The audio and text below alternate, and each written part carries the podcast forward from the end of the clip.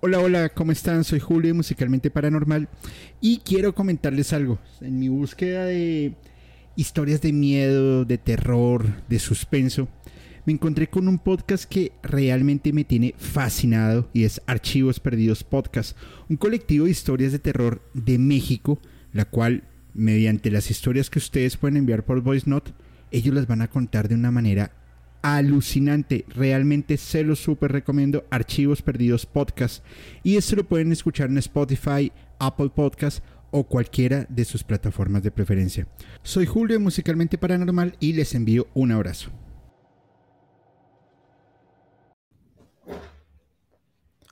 Muy buenas noches a todos. Ahora sí, creo, creo, creo que ya estamos por fin eh, de una manera bastante... Sí, ya estamos de una manera muy extraña todo lo que ha sucedido y la verdad no, no, no sé ni siquiera qué, qué decirles.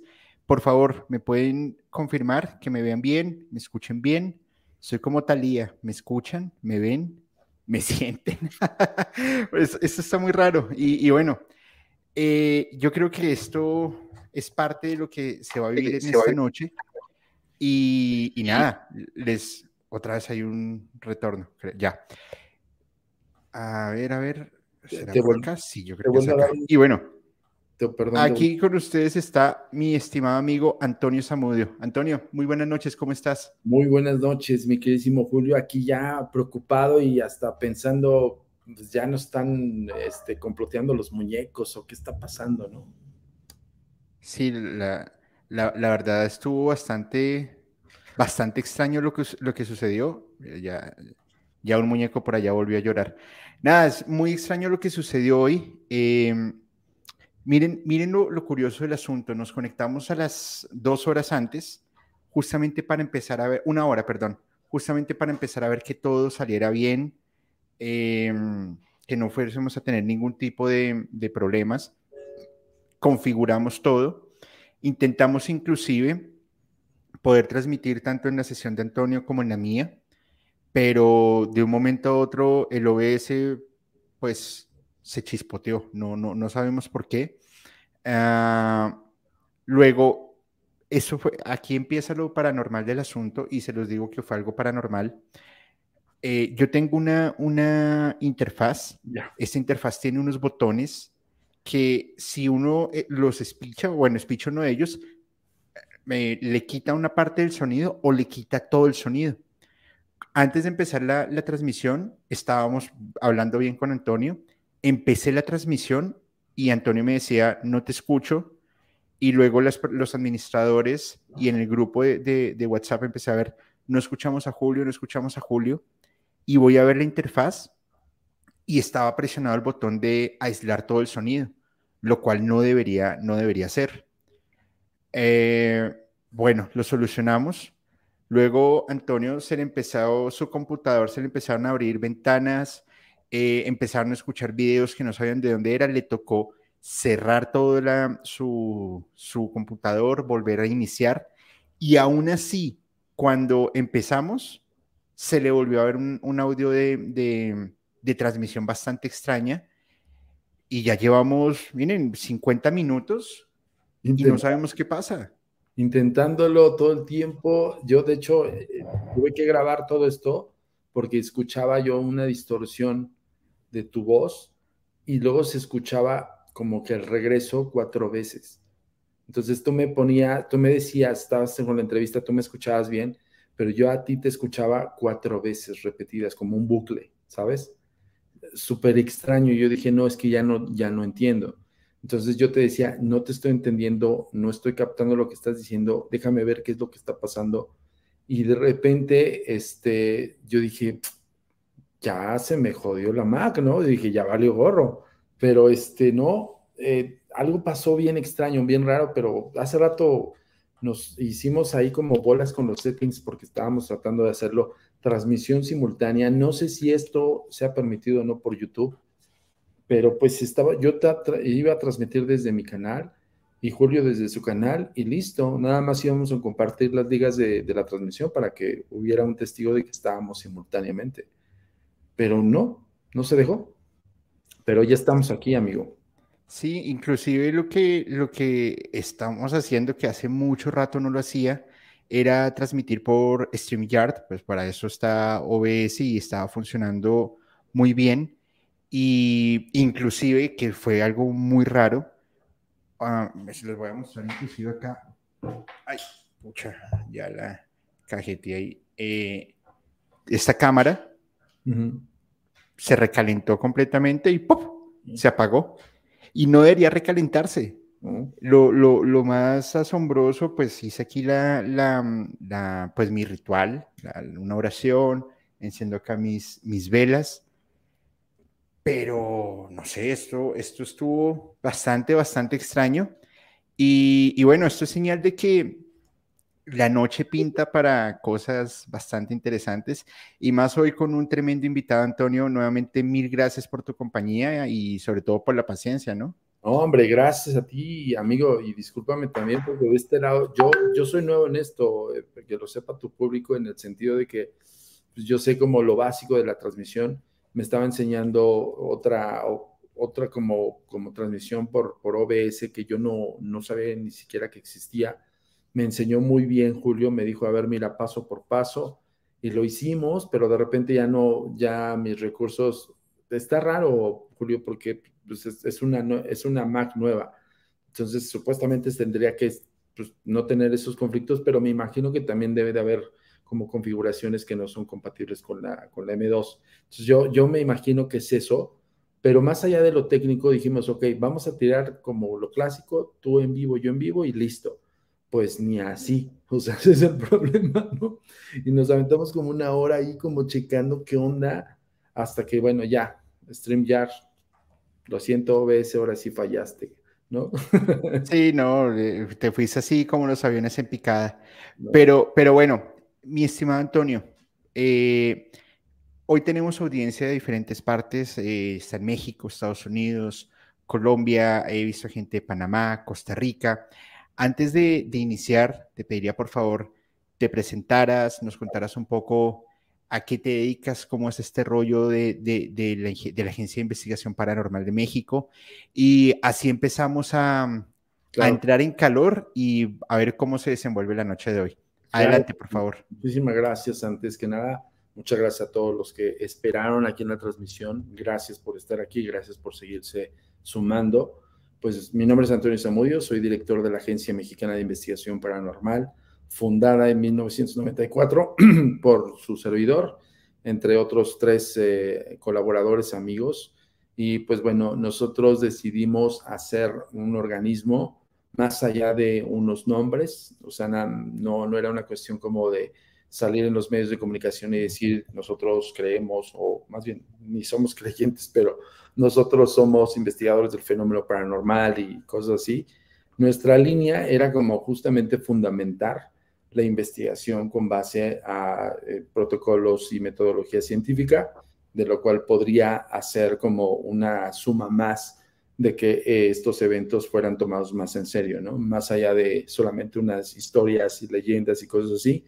Entonces, en 1994 la fundamos, bueno, yo fundé la agencia y luego en el 96 nos integramos a la SPR, que mi inglés está muy del nabo, por eso yo lo acepto, porque realmente las siglas son eh, Society for Psychical Research. Yo antes lo decía, Society Psychical for Research. Bueno, estaba equivocado por el for. Pero sí, ingresamos a estas filas con base eh, a unos requerimientos bien este, pues, exigentes. O sea, la SPRC es muy exigente en sus protocolos y cuando siempre te, te agremia, pues tienes que pasar un montón de pruebas, ¿no? Prácticamente es como, como una, una asociación o una sociedad a nivel mundial de, de, gente que hacemos esto. Entonces, con base a eso, empezamos como a pasar esas pruebas y dijimos, ok, pues ya en fila, hermano. Entonces, ya llevo, eh, voy para 30 años en funciones de la agencia y pues bueno, todo tipo de casos. Eh, algo que debe saber tu público es que muchas veces se tiene la falsa creencia que el fenómeno paranormal tiene que estar radicado exclusivamente a lo terrenal y no es así. Fenómeno paranormal es todo. El concepto paranormal es todo lo que no tiene una explicación científica o racional. Es eso el fenómeno paranormal. No, no hay más explicación. No hay como un segmento, no tampoco se, se divide o se subdivide. Simplemente hay áreas de las cuales nosotros enfatizamos. En el área terrenal, terrenal te hablo de fantasmas, espíritus, este, posesiones, estigmas, cosas como que le pasa al individuo, a la gente viva que tiene pues, es un testigo directo de un fenómeno paranormal. Pero también abarcamos eh, lo que es el fenómeno ovni, ahora FANI, no sé por qué ya lo cambiaron, pero es ovni, yo lo conocí desde ovni y es ovni, y contactos extraterrestres, este, enigmas de, de la ciencia, incluso este, hasta rollos conspiranoicos y así, bueno, abarcas todo.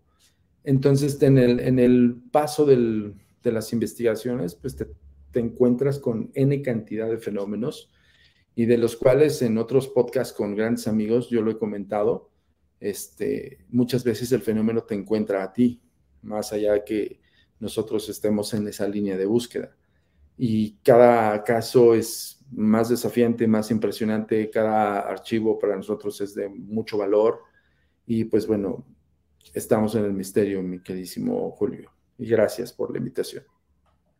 No, al contrario, es un honor para mí y para toda la comunidad poder estar con, con personas tan capacitadas y sobre todo que tengan este sentido de investigación tan, tan fuerte. La, la verdad es que a mí me parece un tema también súper apasionante. No, no llevo mucho en esto, pero nos hemos encontrado casos bastante, bastante particulares. Inclusive hace unos, unas semanas recuerdo que te envié un video.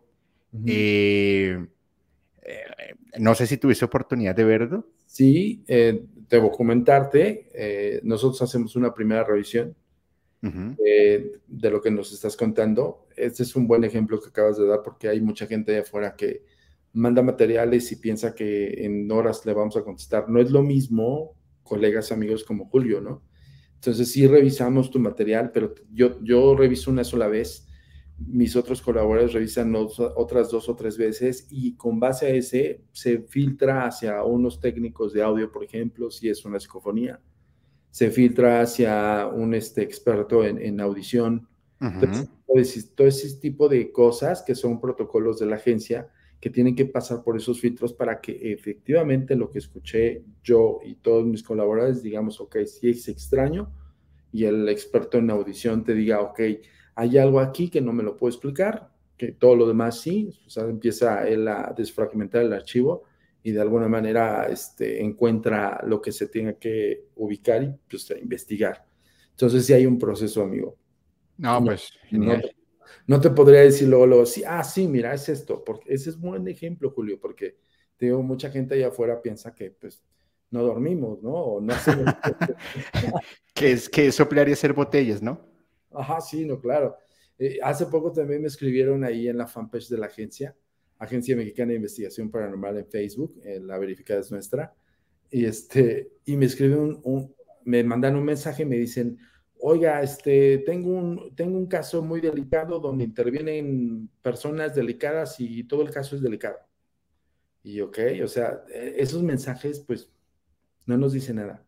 Entonces al final del día nosotros decimos, ok, tal lectura, a ver, checa qué es, si, si describió algo específicamente, sí, ya abarcamos atención, pero si no hay eso, Julio, y esto va para toda la gente que nos está viendo y escuchando, no podemos descifrar, no somos este, adivinadores. Entonces esos, esos mensajes pues, se quedan ahí, se van a quedar ahí en cantidad de tiempo, porque no sé si las personas esperan que les digamos, por favor, cuéntame, cuéntame, no. O sea, es, es tan sencillo, si ya sabes a lo que nos dedicamos, si estás ahí es porque nos ubicas o por lo menos tienes una noción. Si tienes un caso, todo descriptivo, todo. ¿Por qué? Porque pues no, no, no estamos como para, hola, ¿cómo estás? Pues sí, cuéntame tu vida. No, perdón, pero no es así. Entonces sucede eso, que la gente de repente manda como, eh, tengo un caso. Si no nos narras el caso, pues no podemos hacer nada, no podemos tomar la atención. A diferencia de otros casos, que incluso nos mandan mensajes de voz, que incluso nos solicitan videollamadas o, ya como, como estándares más establecidos y más serios, donde enfocamos esa atención.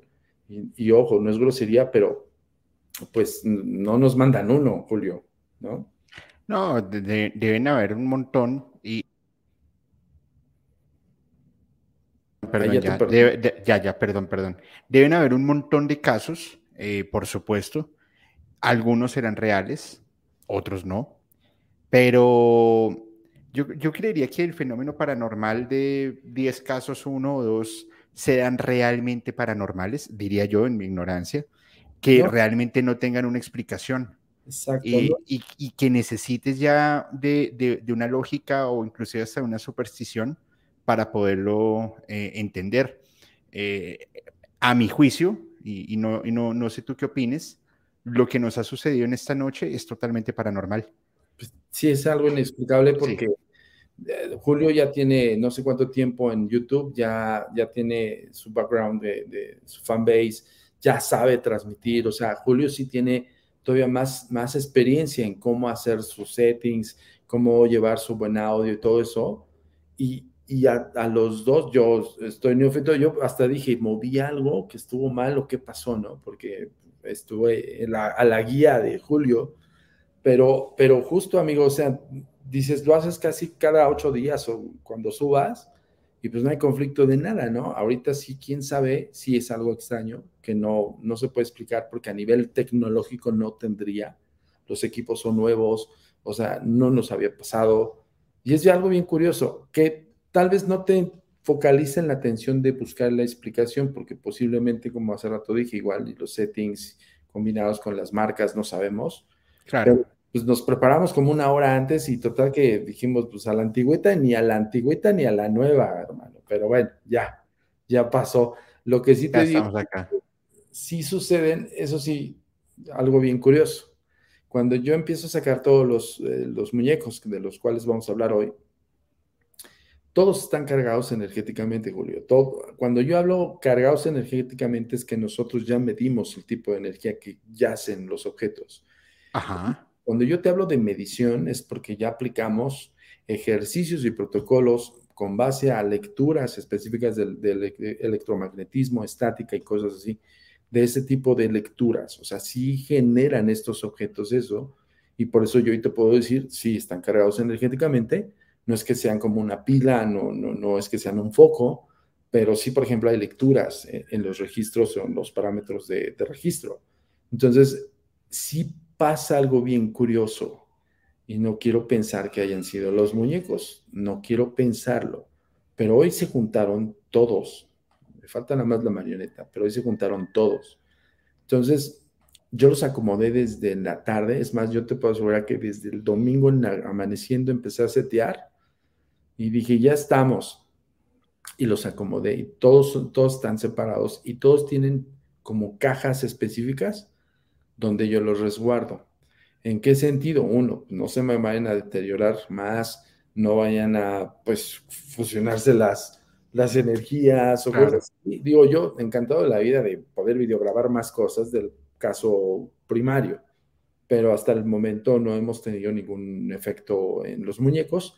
Sin embargo, sí hay efectos en, en, en personas externas. Eso sí nos hemos dado cuenta pero de ahí en fuera sí dije, ok, está súper extraño, no sé si es parte también de esta proyección electromagnética o, de estática en los equipos, porque algo bien curioso que sucedió es que se distorsionaba mi voz y se escuchaba como no solamente el regreso de Julio, sino también mi voz se, empezaba a distorsionar al grado de volverse como ronca, rara. No, y es que el audio, lo que voy a hacer mañana es eh, descargarlo y lo voy a empezar también a, pasar por diferentes filtros porque, eh, no, pues yo creo que podemos encontrar cosas interesantes y, y no dudo que sean los, los, muñecos, es que la, la, carga energética hoy está pesada.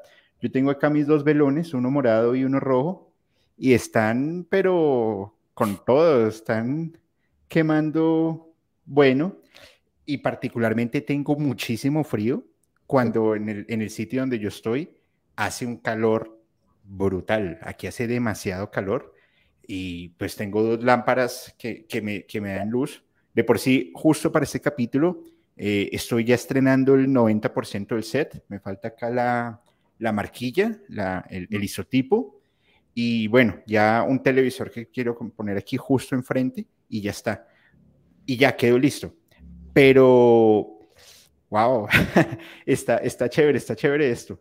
Está raro, pero al final del día yo como investigador estaba más ocupado en que ya pudiéramos transmitir con Julio, porque sí, o sea, fíjense, mi focal era, me vale dos pepinos lo que estos muñecos estén ejerciendo, yo lo que necesito es que ya él empiece a transmitir porque ya habíamos quedado en una hora. Entonces, en ese sentido sí estaba súper apenado con, con, Julio porque dije, ¿cómo es posible después de tantas pruebas y me salen con estas cosas? Entonces, lo, de la distorsionada de la voz, sí hay que como analizarlo, Julio. Está bien para los dos como un reto, porque durante los procesos de prueba no nos pasó eso. O sea, estábamos haciendo pruebas y se escuchaba tal vez la doble, la doble voz porque estábamos en un Meet para que pudiéramos ver este, pues sí, la pantalla, en mi caso la pantalla, y estábamos conectándonos por, por Ninja OBS y pues no era más que pues, el doblete de la voz porque estaban dos transmisiones, punto.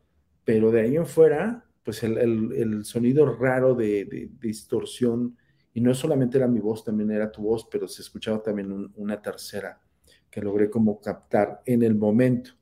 Incluso lo tengo grabado y ese clipcito que te mandé es de esa grabación. Entonces voy a también analizar lo propio.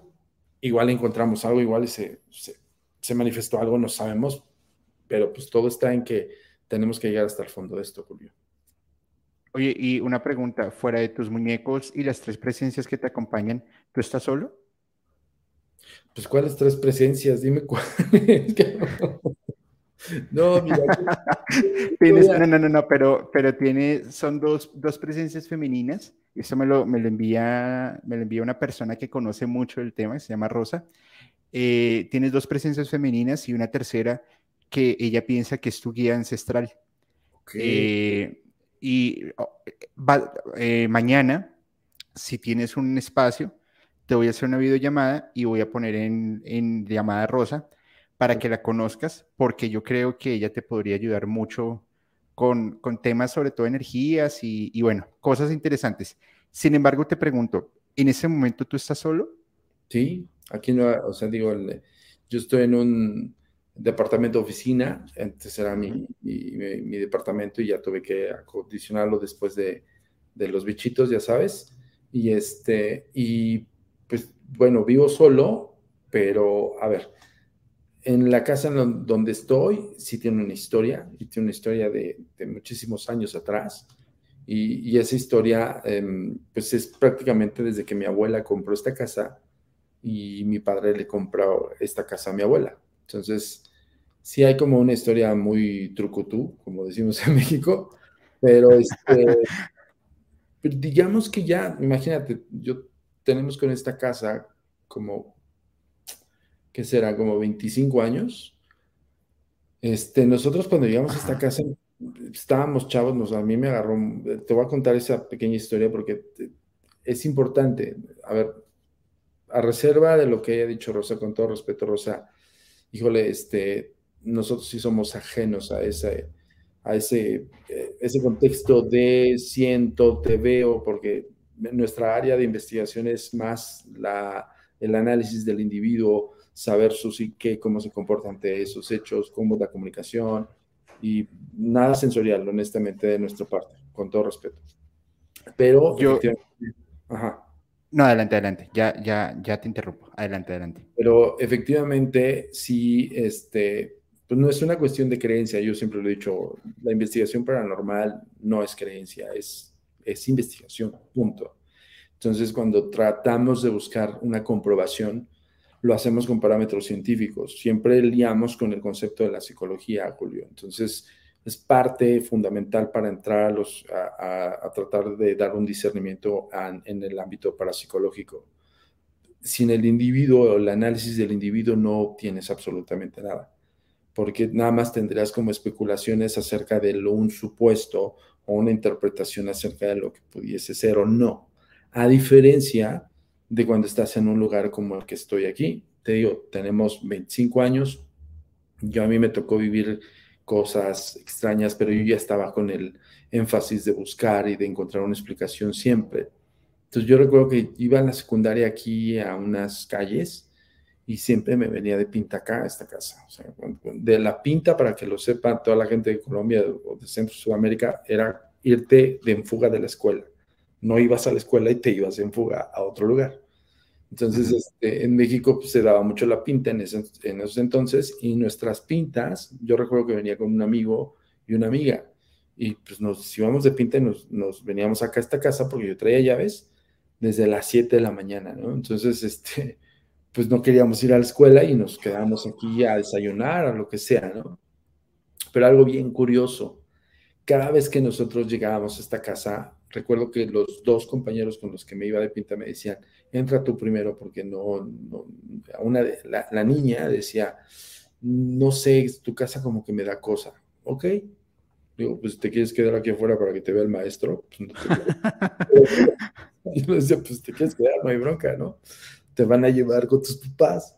Entonces, este, de repente, éramos tres amigos que hacíamos este, mucho relajo entre los tres y nos llevábamos padrísimo, ¿no? Entonces, pues yo recuerdo que la cara de ella al yo abrir esta puerta, y esa es una casa que, que, es muy grande, tiene un patio pues muy, muy largo y muy ancho, tiene, la construcción es ya bastante vieja, o sea, mi, mi, mi abuela la haber comprado cuando tenía la casa como 30 años, y todavía de los 30 años el, el, segundo dueño, que es el que le vende a mi abuela, pues otros 25 o 30 más, o sea, estamos hablando casi ya a los 100.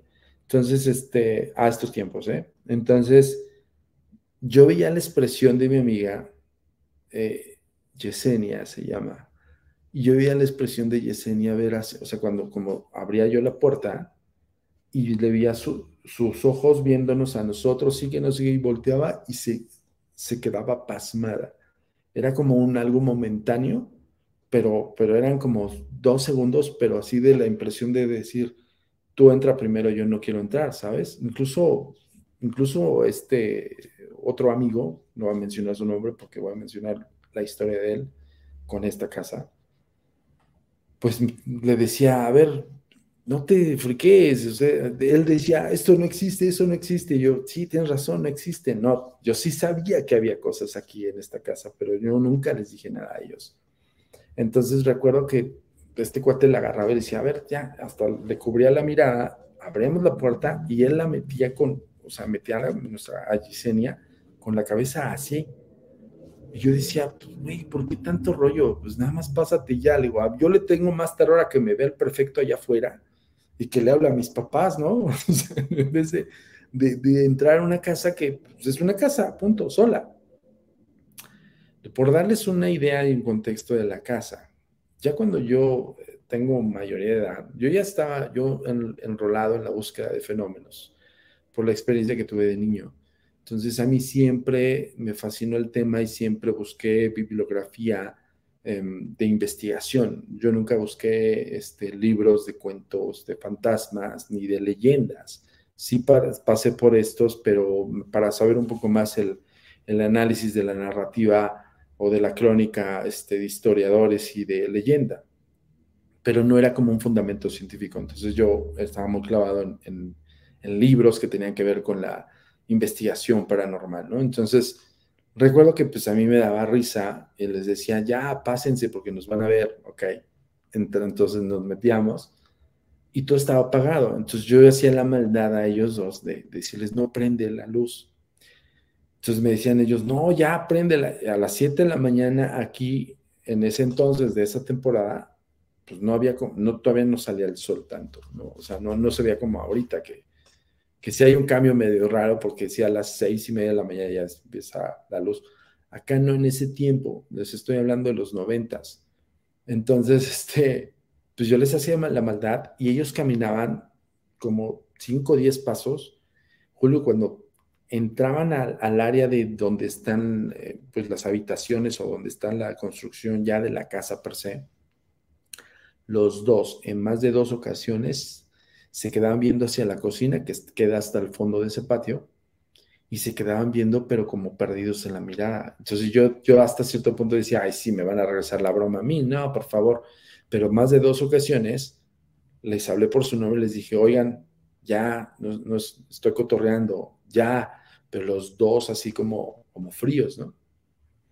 Prendía la luz, me metía con ellos, y como que entraban en sí cuando me veían a, mí, pero en sí cuando yo, yo los veía, los veía viendo hacia la cocina, pero la mirada o la impresión era como si hubieran visto algo y como ese algo como si los pasmara, los, los, los centrara, ¿no? En su lugar. Entonces ya cuando yo pasaba en su plano de vista, ya como que entraban en sí. Y ya me decían, no manches, te pasas, y así, cosas así, ¿no? Entonces ya nos quedábamos ahí hasta que fuera la salida y ya cada quien para su casa. Es, ese, esas pintas las aplicamos dos, tres veces por semana. Entonces, éramos muy, muy flojos en ese sentido. Pero en esas veces, una de esas ocasiones que estábamos, pues ya sin hacer nada, Julio, o sea, ya estábamos adentro de la casa, había unas mesas enormes de trabajo de mi papá, y pues nos poníamos a dibujar y cosas así, y en eso un, este cuate, que te digo que no puedo decir su nombre, me dice, pues voy al baño, dice, pero no, no voy a cerrar la puerta, no sean gachos, no se vayan ni se burlen. Y yo, no manches, ¿cómo no va a cerrar la puerta? Qué cochino, ¿no? Por no decirle otras palabras, ¿no? claro. Yesenia decía, déjalo, pobrecito, si le da miedo. Y yo, pues tú le casita, yo no voy a verlo. Entonces se mete al baño y el baño donde, digo, donde veían ellos hacia la cocina, está eh, la cocina del lado del patio, tú ves como el ventanal de la cocina, ves la puerta de entrada de la cocina y, es algo bien curioso porque hay otra puerta de entrada luego, luego de este lado, que es hacia la casa en sí, sala, comedor, estancia y todo lo demás. Es muy grande. Y recuerdo que pues el baño estaba al lado de esa, de esa puerta de la cocina y dejó la puerta abierta este cuate. Entonces estaba haciendo ya sus necesidades. Yo me hice güey, Yesenia también, y, este, y en eso grita pero fue un grito, no fue un grito para espantarnos, porque cuando empiezas a echar relajo con los amigos, es como, no es como el ah, ¿sabes? O el uh, ¿no? Como, como de broma. No, estaba frenético y estaba asustado. Entonces grita, recuerdo que corrió con los pantalones medio abajo, por eso no voy a decir su nombre, no lo voy a quemar. Se cayó porque salió así, ¿sabes? Como amarrado de las, de las piernas, y se cayó pero se dio un golpazo y del golpazo, yo, yo de ese golpe me hubiera quedado en el piso dos minutos para recuperarme. Se volvió a levantar, se agarró los pantalones y me dijo, vámonos de aquí, vámonos. Y, su expresión era blanca, pálida, su corazón así. Entonces Yesenia se me queda viendo y me dice, te estamos diciendo que aquí pasan cosas y no nos crees, Antonio. Y yo no les quise decir que había, porque sí hay cosas aquí. ¿okay? Entonces yo, no, no pasa nada. Digo, por favor. Digo, a ver, vamos por un bolillo. Bueno, ya nos salimos. Y ya entre la calma, nos lo llevamos a comer unos tamales con bolillo. Me acuerdo, una, una guajolota, si le decimos en México, que es una torta de tamal, riquísima. Entonces él se andaba comiendo el bolillo y ya le dijimos, oye, ¿qué onda? Pues, ¿qué viste? Me dice, no es de que haya visto, es que que escuché y ustedes no escucharon. Digo, no, nosotros estamos escuchando tus gracias. ¿no? Tú, haciendo del baño. Claro, no, no, no es nada interesante escucharlo, por supuesto. No, entonces me dice, es que en la, parte de arriba, y es donde yo tengo la, tengo la oficina, la oficina de departamento en este piso, y en la parte de abajo está el área que te digo, de donde estábamos nosotros en las mesas de trabajo, que está larguísima la sala comedor y la entrada de la escalera y estaba eh, en el baño, justo me queda a mí, en la parte de arriba, donde hay unos cuadros de tragaluz que son translúcidos, que son como de, bloques de vidrio, no me acuerdo cómo le llaman, creo que son blocks. y, este, y eso es porque precisamente de esta área de arriba hay un domo que entra la luz y es como para iluminarlo en las tardes donde no prendes la luz. Entonces estábamos a las once y media de la noche, casi doce, y recuerdo que él pues haciendo sus, necesidades, dice que escuchó que alguien le pegó en la parte de arriba, ¿no? En, los blogs. Entonces empezó a pegarle y dice él, yo volteé a verlos a ustedes como si pues hubieran escuchado y ustedes en, en su rollo y, dice que volteó y cuando volteó, una mano que estaba así en el cristal, se como que si, como, como si traspasara el cristal y fuera el puño haciendo esto. Y, y es cuando él dice, se empezó como a totalmente espantar, porque dice que él escuchaba los golpes y al momento de subir la mirada vio cómo la mano traspasó el bloque.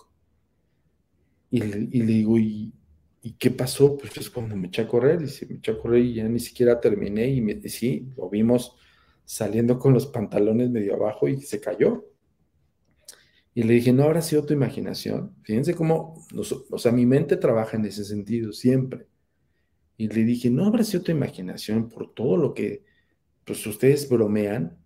Y es cuando Yesenia me dice, ¿cuál broma? Pues sí, cuando entramos, se quedan viendo hacia la cocina y se quedan como pasmados de miedo. Ya la han hecho dos o tres veces. Digo, y a mí no me van a espantar. Y me decía, nunca hemos hecho eso, Antonio y yo. ¿Cómo? Si yo los veo, digo, yo, yo me los cotorreo con la luz, yo no prendo la luz luego, luego porque me los estoy cotorreando. Y ustedes me quieren regresar al cotorreo según ustedes pasmándose lo que ven en la cocina. Ellos no recordaban que se quedaban viendo esa cocina en su, en su mente, y es donde entra la fascinación de todos estos conceptos, en su propia psique, ellos simplemente hacían pues lo propio de entrar a una casa ajena, bueno, a casa de un amigo, y esperar que yo prendiera la luz. Su psicología en ese momento era, estamos esperando que Samudio prenda la luz. Mi psicología ante ellos era verlos pasmados. Pero fíjate cómo, cómo es el análisis. Yo tenía ese, esa forma de interpretar, si tú quieres, que ellos se pasmaban de miedo viendo hacia la cocina, que para mí era como una broma. Ellos, en su psique, nunca percibieron o nunca se dieron cuenta que se quedaban viendo la cocina. Eso sí lo hace un, espíritu. Es un espíritu si llega a transgredir tu realidad. Ya con el paso de muchos años y de investigaciones ya nos hemos dado cuenta de ello. Pero eso fue como uno de los primeros momentos. Y algo que me causó mucha curiosidad en esta casa fue de que es un, un reservorio de espíritus. O sea, sí te puedo decir que no son tres que aquí. Son muchos. Eh, la casa fue un, fue un, este, un casco de una hacienda en la época del general Limón, ya datado a nivel histórico. Nosotros siempre tratamos de buscar la data histórica para profundizar en los hechos trágicos. Si nosotros constatamos los hechos trágicos, sabemos que hay una posibilidad de que haya una energía que sí se pueda manifestar. Punto. Porque si no datamos los hechos trágicos, no sabemos de dónde provienen. Y más aún, Julio, cuando nosotros hacemos contacto vía instrumental, no sabríamos cómo preguntarle, no sabríamos qué cuestionar la entidad espiritual. Por eso te digo, la diferencia entre interpretar y psicosensibilizar, yo no dudo que exista eso, pero hay mucha interpretación en las, en las psicosensaciones, muchísima, porque tu raciocinio empieza a, tratar de calibrar o, tu cerebro, tu procesamiento cerebral empieza a buscar una explicación de lo que estás siendo testigo. Y ojo, aquí hablo en, estrechamente en la experiencia de la parapsicología y, y liado con la psicología hay conceptos que si, si en un momento dado Julio me dice, oye, a ver, eso no lo entendimos para yo podérselos explicar, Julio. Pero ese comportamiento de esas, esas cosas que dentro de sus propias psicologías de esos dos compañeros de la escuela perdían la noción del tiempo. Eso, eso, era ejercicio de la entidad espiritual que yace en este lugar. O sea, no sabe hacer. Y lo que tú dices es muy cierto eh, lo, hemos dicho en varios capítulos, la naturaleza del cerebro es buscar explicaciones dentro de su conocimiento o explicar una lógica. Sin embargo, yo te preguntaba lo de la casa por, por una sencilla razón. A tu WhatsApp te acabo de enviar un, un, corte de este video. Eh, en donde hay, creo yo que puede ser una psicofonía para que la analices porque se escucha un grito de una mujer Perfecto. Aquí donde estoy, eh, por los filtros del, del, OBS, no entran tantos ruidos externos. Por eso te preguntaba si estaba solo. Sin embargo, Eh, la carga energética puede ser por mí, puede ser por ti. E, es, es muy, es muy difícil de poder determinar. Eh, y, no, y no voy a entrar a determinar si, por qué sea. Simplemente al, al, nosotros empezar a tocar temas dentro del ámbito paranormal, pues siempre van a haber ese tipo de, de, temas energéticos que por supuesto van a, a, terminar calibrándose en los aparatos electrónicos. Entonces es algo que, que ya he ido aprendiendo a medida del tiempo. Y, claro. y bueno, y ahora lo que cuentas de, de, tu amigo y esa historia, pues estuvo bastante, es un poco perturbador, porque sí. Sí, sí. Eh, cada quien, o sea, quien no vive es quien no siente. Claro. Al final tú puedes dar una explicación desde el, desde el ámbito científico de, es esto, pero la persona cuando lo ve, cuando lo percibe, cuando lo siente y cuando sabe que para él y para su, para su raciocinio es algo real, pues es en donde empiezas a tener una, unas ciertas eh, dudas que tú lo puedes explicar desde lo científico, pero esa persona jamás lo va a entender porque su psiquis le está ordenando algo totalmente eh, diferente. Ahora, la, la, mente es un instrumento muy poderoso. Es que, a ver, ahí, ahí, ahí entra un punto muy importante donde tenemos que informar. Porque si, si yo dejase a, la gente que interprete bajo su propia psiquis, no sabe si, por ejemplo, ese, hablando del ejemplo de los dos compañeros, Ajá. esa dispersión de tiempo, de espacio-tiempo de ellos, no sabes si en, otro, en otra ocasión se pierda porque su cerebro ya la memorizó. Así es. Ah, entonces ahí empieza el asunto. Ahí yo te hablo de, de la ética del investigador. Nosotros como, como investigadores tenemos ciertamente una ética muy, muy, muy pronunciada. Y es justo donde tú podrías dejar a la persona que siga especulando.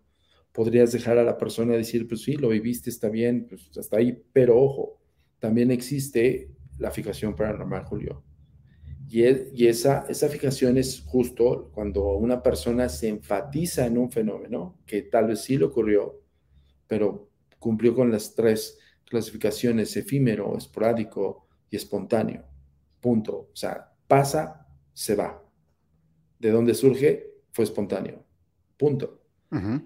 Y hay gente que enfatiza en eso y que a rato ve en cualquier situación o en cualquier lugar porque ya su cerebro almacenó ese, ese episodio extraño, raro, que lo vivió, lo, tal vez lo trató de explicar su cerebro y ya lo, ya lo memorizó. Entonces, donde haya una escena, ojo, de que el individuo reproduzca en el momento que le ocurrió un, un, fenómeno paranormal, va a creer que también se repite y no es así. Claro, porque es que lo, ya lo guardaste en el archivo de las experiencias y las claro. experiencias de la naturaleza humana las repitiendo. Sin embargo, sí, sí hay formas de, de, de determinar y en, tema, en temas paranormales. Y lo digo desde, desde varios aspectos. Justamente ahorita mencionabas tú las diferencias entre la parapsicología, uh -huh. entre una evidencia científica y entre pues, la parte espiritual. Que al final la parte espiritual en muchas ocasiones no se puede comprobar. Ojo, en muchas, más no en todas. Hay algunas que sí se pueden comprobar. Entonces, es una discusión que se da en, en, en, en diferentes partes que a mí me parece alucinante porque a mi juicio ambos tienen razón. Uh -huh. Simplemente ambos están viendo solamente una cara de la moneda, un solo contexto. Entonces es donde se empiezan a complementar la, los diferentes ángulos de la investigación y se pueden llegar a tener una idoneidad uh -huh. sobre los conceptos. Ahora, muchas veces las experiencias paranormales se dan en sitios donde hay cargas energéticas fuertes. Uh -huh. Por ejemplo, casas que han sido construidas sobre cementerios, en sitios donde hayan desvivido personas, eh, donde hayan hecho invocaciones, apertura de portales y demás. Claro. Sin embargo, ¿tú crees que sería posible a través, por ejemplo, de un instrumento musical hacer que una, hacer que una persona pueda tener una experiencia paranormal? Pues si vas basado en, lo que es el concepto del estudio de la parapsicología, por ejemplo, a ver, uno de los parámetros de la parapsicología es saber el comportamiento del individuo ante un hecho que no puede explicar, que es justo el ejemplo que acabamos de dar. Eh, pero si tú puedes repetir ese tipo de, acontecimientos, lo puedes hacer a nivel, si tú, mucha gente le llama espiritual, yo le llamo a nivel introspección de la conciencia. Por ejemplo, yo decía mucho, y, lo sigo sosteniendo, dentro de los conceptos que luego están muy erróneos, Julio, los voy a decir desde mi experiencia, desde la trinchera de la investigación, como yo lo he estudiado y lo he constatado y comprobado.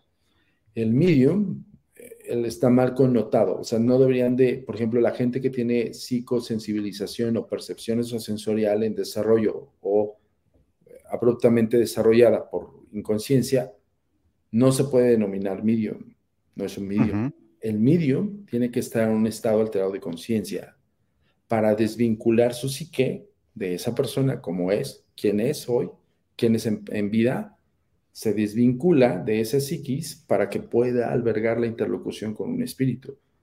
Porque en todo caso habría una interpretación en todo momento. Y ahí a nivel parapsicológico científico se descarta así. Ese es el problema que yo siempre lo he dicho. Ese es uno de los grandes problemas de, distorsionar las realidades. Uno es el ejercicio del espíritu en la distorsión de realidad que puede ejercer sobre cada quien, cada uno de nosotros, lo que vemos, lo que sentimos, lo que mm, percibimos. Otra cosa es que tú interpretes esa realidad y la sustentes en la pura y llana interpretación y te lo digo en serio, incluso el padre del espiritismo, Alan Kardec, era muy enfático en, ese, en esos conceptos.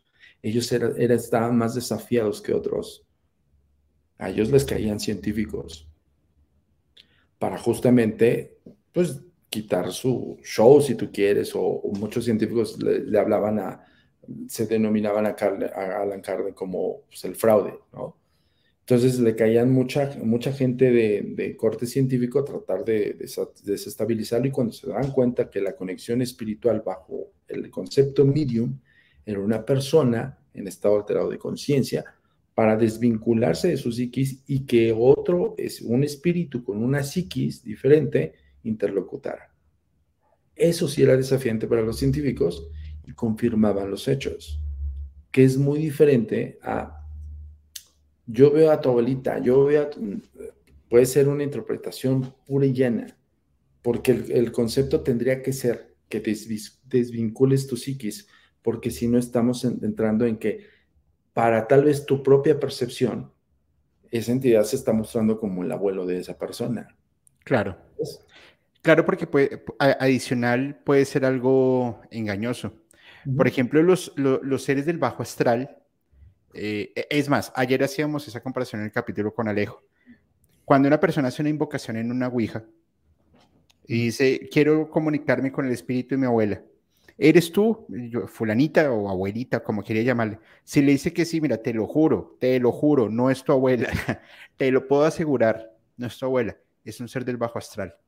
Y los seres del bajo astral, como yo lo mencionaba ayer, es como muchos niños haciendo travesuras.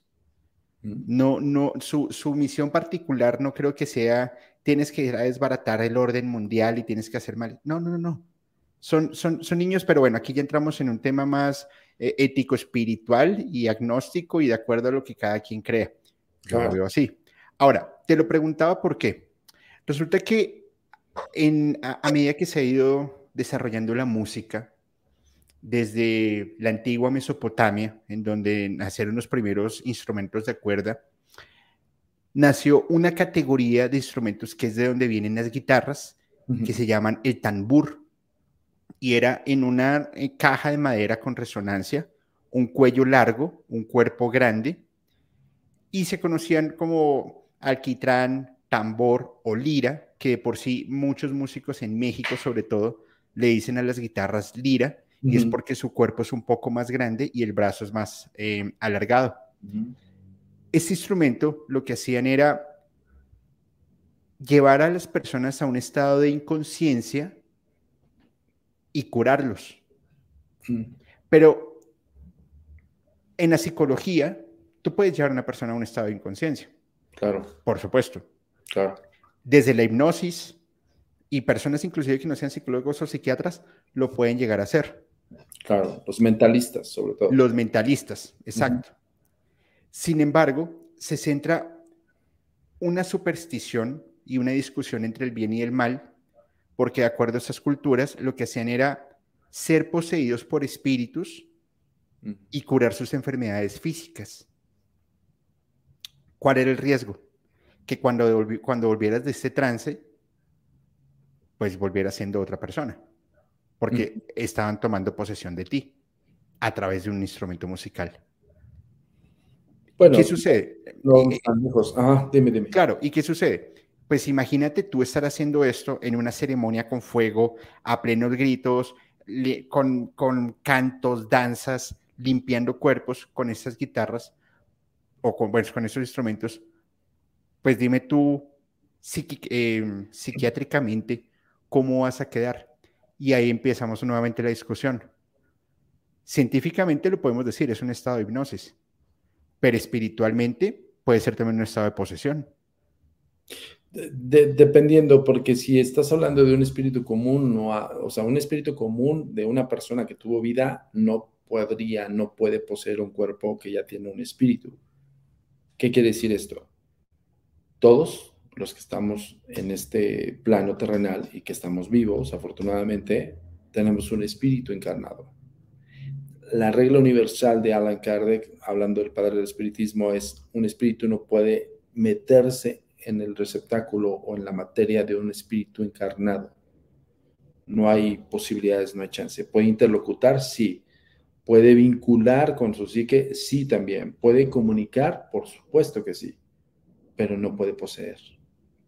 A lo que tal vez posiblemente tú le llamas espíritus de bajo astral, nosotros llamamos espíritus, pues ni siquiera espíritus, tendrían que ser como criaturas o seres que ya no están en el margen de la creación de los espíritus, me explico, o sea, ya no están dentro de esa clasificación, ya son otros seres, incluso no voy tan lejos cuando hablamos de demonios, estamos hablando de seres primigenios, seres creados en un principio con base a todo lo, pues toda la evidencia histórica que se tiene, todas las escrituras y todo lo que se ha leído acerca de Enoch o Salomón y lo que ustedes gusten y manden. Pero esos no son espíritus. O sea, muchas veces se confunde. Ahora, en los estados alterados de conciencia, en eso apoyo la emoción porque el beat que puede hacer una música, el beat, el tambor, la guitarra, la resonancia de las cuerdas, todo eso, entra a estados alterados de conciencia una persona. No vamos tan lejos, no necesitan hacer hipnosis. Simplemente pónganse a escuchar la música que les encante y se van a dar cuenta cómo viajan. O sea, los buenos músicos hacen música que te hacen viajar a unos espacios que ellos mismos tratan de, de darte como en la pleitesía de escucharlo. Eso, Eso me queda claro que va aliado totalmente a la psique y que va profundizado en el estado alterado de conciencia. Se haría como una especie de, autohipnosis. La gente, como lo estamos platicando Julio y yo, de que hay personas que son mentalistas. Nosotros tenemos eh, dos colaboradores mentalistas, uno de ellos es Jorge Astiaro y el otro es eh, Fernando Flores. Ambos son mentalistas natos que se han eh, estudiado para ser mentalistas, se han preparado y son personas que al platicar contigo y conmigo ya están psicodesarrollando la hipnosis en tu persona. ¿Qué hacen ellos? Pues que en la propia plática tienen bien establecido cómo hacer los infrasonidos. Fíjate lo que te estoy diciendo, infrasonidos, para que tu, tu conciencia empiece a entrar en un estado alterado y sumirte a una hipnosis. Hay ejercicios básicos que son como eh, une los dedos así, cosas así, pero hay gente como ellos que simplemente platicando contigo, y yo, nosotros nos hemos dado cuenta, están platicando y hacen esto y chins, adiós la persona, ¿no? ¿Cómo le hacen? Pues evidentemente eso se estudia y saben cómo utilizar la hipnosis por medio de la lingüística o sea, hay muchas situaciones que sí pueden alterar el, estado de conciencia de cualquier persona. Si me hablas de la música, evidentemente la música es, es, prácticamente sería el principio de ello. Más allá de darle un contexto espiritual mágico, yo sí le daría un contexto más a nivel parapsicológico. el cómo tu cerebro puede entrar en estos infrasonidos o estos sonidos que se le llama beat, como, el, como el, la corazonada que le llaman, el, el hecho de, de, tener, por ejemplo, la música electrónica tiene muchos beats y vean cómo están entradísimos la gente que les gusta esa música y que están en un rave clavadísimos en, ese, en esa música y viaja su, su psique. Pues, ¿qué es lo que está sucediendo? Que evidentemente están haciendo una, se están entregando a un estado alterado de conciencia por medio de la música. Por supuesto que puede pasar. Además que las vibraciones de, de, de la música electrónica, no solamente la electrónica, sino que lleguen, lleguen acompañados con percusiones eh, de ondas graves, lo que van a hacer es que tu cerebro vibre, tu corazón empiece a palpitar más fuerte y entres en un estado alterado de conciencia claro. y te hagan, te hagan llevar como un viaje diferente. Sin embargo, yo te hacía esta pregunta, mi estimado Antonio, básicamente porque hay objetos que pueden llevar a un estado de inconsciencia o que pueden llevar, no sé, a otras experiencias, como también hay objetos poseídos, uh -huh. que también esto genera un, un, tabú, a mi juicio, uh -huh. porque, siendo sinceros, infortunadamente muchos de estos, de, de estos casos se han vuelto muy hollywoodescos. Sí. Y las personas creen que ahora tienen objetos poseídos por todo lado, sí, cuando claro. no es así. Claro. ¿Cuáles son como esas medidas que tú tienes, o que la ciencia tiene más bien, uh -huh. Para determinar si un objeto es poseído o no? Y este objeto poseído a su vez, ¿qué puede hacer? Yo conozco varios que, que, que recuerdo. Eh, el muñeco este que está encerrado en, en una jaula de cristal, uh -huh. en, eh, que fue con lo que se inspiró Chucky. Están los cuadros de los niños llorando, Uh -huh. una silla que nadie se puede sentar allí porque automáticamente pierde la vida, pues automáticamente no, pierde la vida la persona ah. en poco tiempo. Sí. Pues las de eh, Anabel, por ejemplo, también que es bien, bien hollywoodesco. Sí. Particularmente hay uno, no sé si sea poseídos o no, pero los, las muñecas de la isla, las muñecas en México. Eh, y bueno, hay muchas. ¿Qué nos puedes hablar sobre ello? A ver, eh, hay que entender los conceptos que usualmente le puede dar la propia ciencia ficción. Muchas veces la ciencia ficción te puede decir el muñeco poseído, ¿no? O el muñeco maldito, o el muñeco diabólico, pues porque en, el contexto, pues el título te tiene que atraer y te tiene que causar algo, justo la psicosensación de algo. Pero en sí, si vamos guiados hacia el estudio de la parapsicología con base a los objetos, un objeto sí puede arraigar una energía. Por ejemplo, yo les diría, un objeto sí arraiga una energía, un ser humano no. El ser humano puede vincular, nada más, con una comunicación, pero no es de que se lo cargue, ni se lo trae, ni se lo lleva como la mochila, ¿saben? Sino más bien estás vinculando con la psicosensorial, por eso pusimos el primer ejemplo esta casa, que no dudo que la casa, todas sus energías con todos los integrantes de mi familia tengan una vinculación.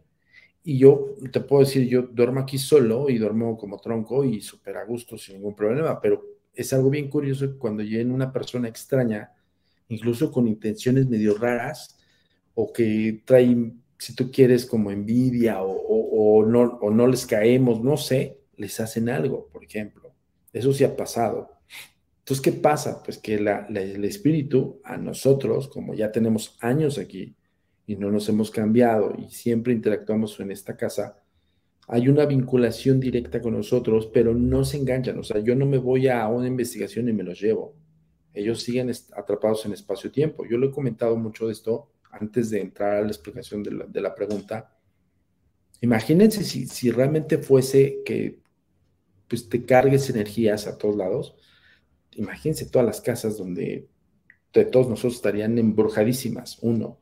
Dos, ya no habría casas embrujadas, porque ya pues, si, si, alguien llega que tiene la psicosensorial y se lo lleva a su casa, pues imagínense la Torre de Londres, un ejemplo. La Torre de Londres es uno de los lugares más embrujados del mundo, clasificado por, por investigadores y por agencias. Y, y, no solamente, y no solamente la Torre de Londres, imagínate lo que puede suceder en hospitales, discotecas, cárceles, psiquiátricos. Es más, inclusive muchas veces cuando alguien va a casa de uno y dice, oye, ¿sabes qué? Mira, te traje este regalo, pero yo le estoy dando ese regalo con toda la intención de envidia, de desgracia, de que le vaya mal, súper malintencionado. Pues es un, es, un, es un objeto que está cargado con una energía muy negativa, sí. más no significa que esté poseído. Exacto, o que, no es, o que esté maldito. A ver, claro. justo es donde quiero entrar a diferenciar un concepto y otro. Por eso les digo, ¿puedes vincular con una entidad espiritual? Sí. ¿Puedes entablar una comunicación con una entidad espiritual? Sí. Pero que la entidad espiritual te esté diciendo exactamente lo que tú crees que es real, no. Que la entidad espiritual te diga, yo quiero que comuniques a mi familiar que vive en San Juan de Lúa y que le digas que ahí está las escrituras de la casa, eh, eso es interpretativo totalmente. Absolutamente. No se puede dar porque la entidad espiritual tendríamos que tener como el banquillo literal del cuestionamiento. Lo hemos querido hacer los investigadores por muchos años. Los eruditos, el tema de espiritismo lo hicieron por medio de mediums, ¿no? Cuando vincularon con ellos, pero la comunicación con ellos no fue, ¿qué te pasó? La, la, la comunicación con los mediums en la época de Alan Kardec fue, ¿qué onda con el mundo espiritual? Por eso se conoce, ¿sabes? O sea, fueron como cuestionamientos más guiados al mundo espiritual, más allá de sus muertes, más allá de lo que les pasó, que tengan algún pendiente con un familiar. Entonces, esa, quiero marcar esa gran diferencia entre la intención de, lo acabas de decir, hacia una comunicación per se, a diferencia de un objeto que está cargado energéticamente, intencionalmente, energéticamente porque todos tenemos energías. Yo lo he dicho, este anillo para mí, yo no me cargo ningún escapulario, no soy religioso, no creo en Dios, no, no estoy en ese, en ese sesgo de creencia yo. Sin embargo, este anillo para mí es mi amuleto, punto. La carga que yo le doy energética es que yo le doy una intención a este objeto de que me puede proteger ante cualquier vicisitud, ya sea terrenal o espiritual. Y esto, esta carga yo la tengo así porque este anillo a mí me lo, me lo entregó mi padre después de fallecido. Más allá del simbolismo, evidentemente, de la pérdida de mi padre, pero el que yo me haya dado cuenta que mi padre, después de ciertos años, me otorgara este anillo de una forma bien curiosa, que no tenía nada que ver, ninguna, nada estrecho con la persona que me lo dio, o sea, no, ni siquiera la conocía, nada y el cuate este que me lo dio ni siquiera se dedicaba al espiritismo, nada. O sea, no ni vinculado con el tema, ni nada por el estilo. Que esa es la gran diferencia entre ver las posibilidades del puede ser y las comprobaciones de lo que te estoy comentando. Este anillo para mí, Julio, nunca me lo quito. Yo este anillo me lo voy a quitar incluso ya cuando trascienda, punto. Pero para mí esta intención de este objeto, yo ya lo estoy cargando con todo esto que te estoy diciendo. Y, tal vez yo lo estoy cargando el poder de proteger ante este tipo de trabajo, por ejemplo. No es una concepción de creencia, para mí es una concepción de que es un objeto de poder. Claro. Pero, ok, adelante. Sí, no, sí, sí, sigue, sigue, por favor. Justo cuando estábamos hablando de, de formular un, objeto o, hacerlo de cero para función de, ahí están las muñecas vudús, en el concepto del macumba, por ejemplo. Pues a nivel sincrético, para esas personas que están enfatizadas en esa religión y que toda una comunidad, incluso toda una región, están creyendo en el macumba, pues es parte de la efectividad del, del muñeco vudú. El muñeco vudú le hace efecto con las personas que conocen el concepto del muñeco vudú. ¿Dónde está la retórica y dónde está el desafío? Que le suceda a este tipo de situaciones con un muñeco vudú a una persona que desconozca de los muñecos vudús. Ahí es un desafío. Ahí es donde nosotros como investigadores decimos, ok, este es un caso para investigar, porque su psiquis de esa persona no cree en, en esos conceptos, no está enfatizada ni informada en esos conceptos y sin embargo le pasa, ¿sabes? Entonces ahí ya podría cernirse en el concepto de un muñeco cargado energéticamente o hasta cierto punto para esa persona que desconoce de esa religión y desconoce de esos temas, que le esté pasando algo con base a un muñeco. entonces podría presumirse de maldito. Ahí está. Pues es, bien interesante lo que comentas y sobre todo en que menciones que no tengas sesgos de, religión o, de una creencia sobre la divinidad. Sin embargo, o sea, no, no, no tendría muy bien cómo, cómo expresar la idea, pero al estar tratando de centrar tu energía frente a un objeto, que en este caso es tu anillo, es como si estuvieras buscando esa protección divina pues que te ha heredado tu padre y que llegó por, por, alguna, por alguna situación. Yo en lo particular no creo en el clero católico Para, y en ningún clero. Creo en Dios. Creo en ángeles, arcángeles, creo en muchas eh, figuras que han pasado por, por, la religión. Por, ejemplo, em, la Virgen de Guadalupe, la Virgen María, en fin, sin embargo, mi creencia está también muy orientada hacia lo científico, hacia lo que puedo palpar, pero también hacia lo que yo puedo sentir. Como, igual que tú, también pues aquí lo, he mostrado varias veces, mis, mis amuletos que me, me, acompañan, sobre todo porque suceden cosas bastante extrañas cuando estamos haciendo ese tipo de trabajo. Sin embargo, muchas personas se aferran a una creencia y que esa va a ser, va a ser lo único que va a suceder cuando, y que lo único que los va a proteger, cuando no lo es. Y es muy complicado de entender. Y ahí es en donde entra mucho el tema de objetos realmente poseídos, no cargados energéticamente, que es un tema bien diferente. Y por eso les, voy a, les vamos aquí a presentar a, a, un primer amigo. Ahí ya lo tienes. Ahí ya lo tengo. Ah, fui por él precisamente para entrar al tema. Van a decir, es que, a ver, algo que nosotros como responsables de un organismo de investigación, cuando estamos saliendo al público, tenemos que explicar todos los, todos los ángulos. Es parte de la línea que nosotros siempre hemos manejado, tanto en redes sociales como en las plataformas digitales o incluso en programas de televisión. Claro. Es como una labor obligada y nos gusta. Pero a ver, para entrar en los conceptos de elaboración de objetos malditos, yo quiero poner como ejemplo este. A ver, voy a tratar de ponerlo como a la luz. A ver si se puede ver.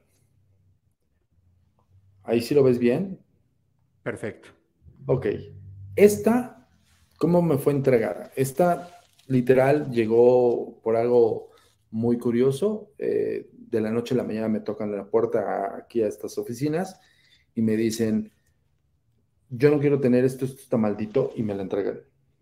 Y yo, ok. ¿Por qué está maldito? Ojo, el objeto per se, aquí, como lo muestro, es increíblemente bien hecho. Para mí tiene un valor más comercial que de conceptos malditos para mí como investigador, porque yo no tengo el sesgo de creencia. Una persona que es creyente le dicen esto es maldito y te lo juro que no la agarra, no la toca. Sin embargo, con nosotros que tenemos el sesgo científico, sea, yo la veo y digo, está padrísima. O sea, para mí es un objeto de valor comercial, más de valor de investigación, porque tengo solamente una narrativa. ¿Qué nos dice esta persona? Mi, mi tatarabuelo, sí, mi tatarabuelo lo compró en Birmania y lo compra porque se lo pide a una persona para que le venda un objeto de poder. Entonces lo llevan con un brujo y el brujo le dice, sí, aquí está, este es tu objeto de poder. Este objeto es, está hecho para los deseos. Entonces, tú le pides algo a este, a este muñeco y este muñeco te lo va a otorgar, pero si tú no le cumples en otorgarle otra ofrenda a este muñeco, te lo va a cobrar. Es como una, una frase que incluso lo comentaba en, en, un podcast con Paco Arias, le mandamos un saludo, que este, hablé de esto muy así por encimita, pero no hablamos de los conceptos de los muñecos poseídos, ni los muñecos malditos. Explicamos un poquito el contexto de lo que te estoy diciendo. A diferencia de, la recapitulación de, la familiar, de la línea familiar de este señor, es que me decía, yo le cuestionaba, le digo, pero ¿por qué tú le ciernes una creencia a este objeto que es maldito? O sea, ¿cuál es el, el contexto? ¿Por qué crees que es maldito? Porque te dice tu, de tu familia de tu tatarabuelo, bisabuelo, abuelo, todos te dijeron lo mismo y tu papá también. Entonces esa es una narrativa simplemente implementada. Para nosotros es un efecto placebo, punto. ¿Sabes? Entonces me decían, no, no, no, no, es que han pasado cosas en mi familia donde uno de mis familiares no le otorgó la ofrenda que tenía que hacerlo, no debía de haberlo pedido nada, así me dijo, no debe haber pedido, pero él pidió y no ofrendó y pasaron cosas funestas. Ok, ¿por qué las correlacionas las cosas funestas con esto? ¿Cuál es el significado del por qué el objeto, aunque esté en el poder de tu familia, quiera decir que a raíz de esto que te hicieron una narrativa, pues sea causal de la muerte de un familiar, de que un familiar se enfermó directo de, de esta persona. ¿Cómo lo lías? ¿Por qué lo estás relacionando? Y él nos contaba un poquito el concepto de que sus familiares pidieron y no rompieron el lazo de te pido y te ofrendo, ¿sabes? Entonces, en la segunda línea familiar se rompió ese lazo y empezaron a pasar los hechos funestos. Total que este, este señor me dijo, te, te, doy dinero para que te lo quedes. Y yo, no hay necesidad, porque yo le dije, no te voy a comprar, nosotros no compramos nada, ni evidencias, nada. Entonces digo, no somos recopiladores, pero dije, me gustó el objeto, dije, está padrísimo. O sea, dije, si me lo viene a regalar, qué bueno, ¿no? Yo honestamente sí lo vi con, pues, con la idea de, ha de costar una lana, pues me ha de servir para zafarme de, un, de una transición económica o algo, ¿no? Mi intención para con el objeto era, yo te voy a vender. Porque para mí eres como una antigüedad que puede valer mucho dinero o algo, ¿no? Pero para todos los demás, con la narrativa, incluso uno de mis investigadores ni se quería acercar, entonces decía, híjole, ¿cómo es posible? Te lo juro que decía, ¿cómo es posible que estás en las filas de la agencia? ¿no? entonces, este, yo nunca lo vi con otra intención, Julio. Yo lo tenía incluso en, en la cabecera de mi cama, aquí, lo tuve mucho tiempo ahí, no pasó absolutamente nada. Para mí, el objeto simplemente tenía un vínculo estrecho con la familia de este señor y este señor creía mucho en esos, en esos paradigmas y enfatizó tanto que relacionó los hechos funestos con eso. Algo que sí me dijo es que no, no, este, me decía él, no ha hecho otra cosa más, más que los dos hechos funestos que me comentó, de uno familiar se murió y el otro quedó eh, mal de su salud. Digo, pero ¿qué hace más? Es, que todos los miembros de mi casa que tienen contacto con él lo sueñan, lo, lo ven y demás. Entonces le dije, me estás confirmando que están sugestionados por esto. Y evidentemente si la herencia de tu bisabuelo o tatarabuelo haya sido, tengan y cada quien tiene que tener este muñeco porque este muñeco te da los deseos y bla, bla, bla, bla, te está enfatizando en un efecto placebo. Entonces, lo que, está, lo que está pasando, tú y tu familia están enfermos de su gestión, no de otra cosa. Yo así se lo dije, directo, ya no. Me dice, bueno, ¿lo vas a querer o no? Le digo, pues, pues sí, ¿no? Entonces dije, está bonito, está padre, pero te lo puedo comprar. No, te lo vengo a regalar, ¿ok? Me lo dio de ese tiempo para acá con nosotros, tendrá que como unos ocho años, más o menos. Algo bien curioso con esta marioneta es, yo nunca le di ni ese poder, ni esa creencia, ni se la doy, hermano. O sea, aquí está. Todo mundo que la ha visto no la quiere ver bien. A ver, la voy a tratar de acercar a, la cámara. Ahí está. Está muy bien hecho. Yo para mí, a mí, ya cuando yo empecé a quitarle los ojos de venderla, empecé a ver como la hechura de la ropa, sí tiene como, se le cayeron dos, tres adornos, pero pues eso no importa porque la ropa, la, la, hechura, incluso esto es madera, esto no es plástico, todo esto es madera. Está tallado esto, miren. Entonces, está puta, exquisitamente hecha. Punto.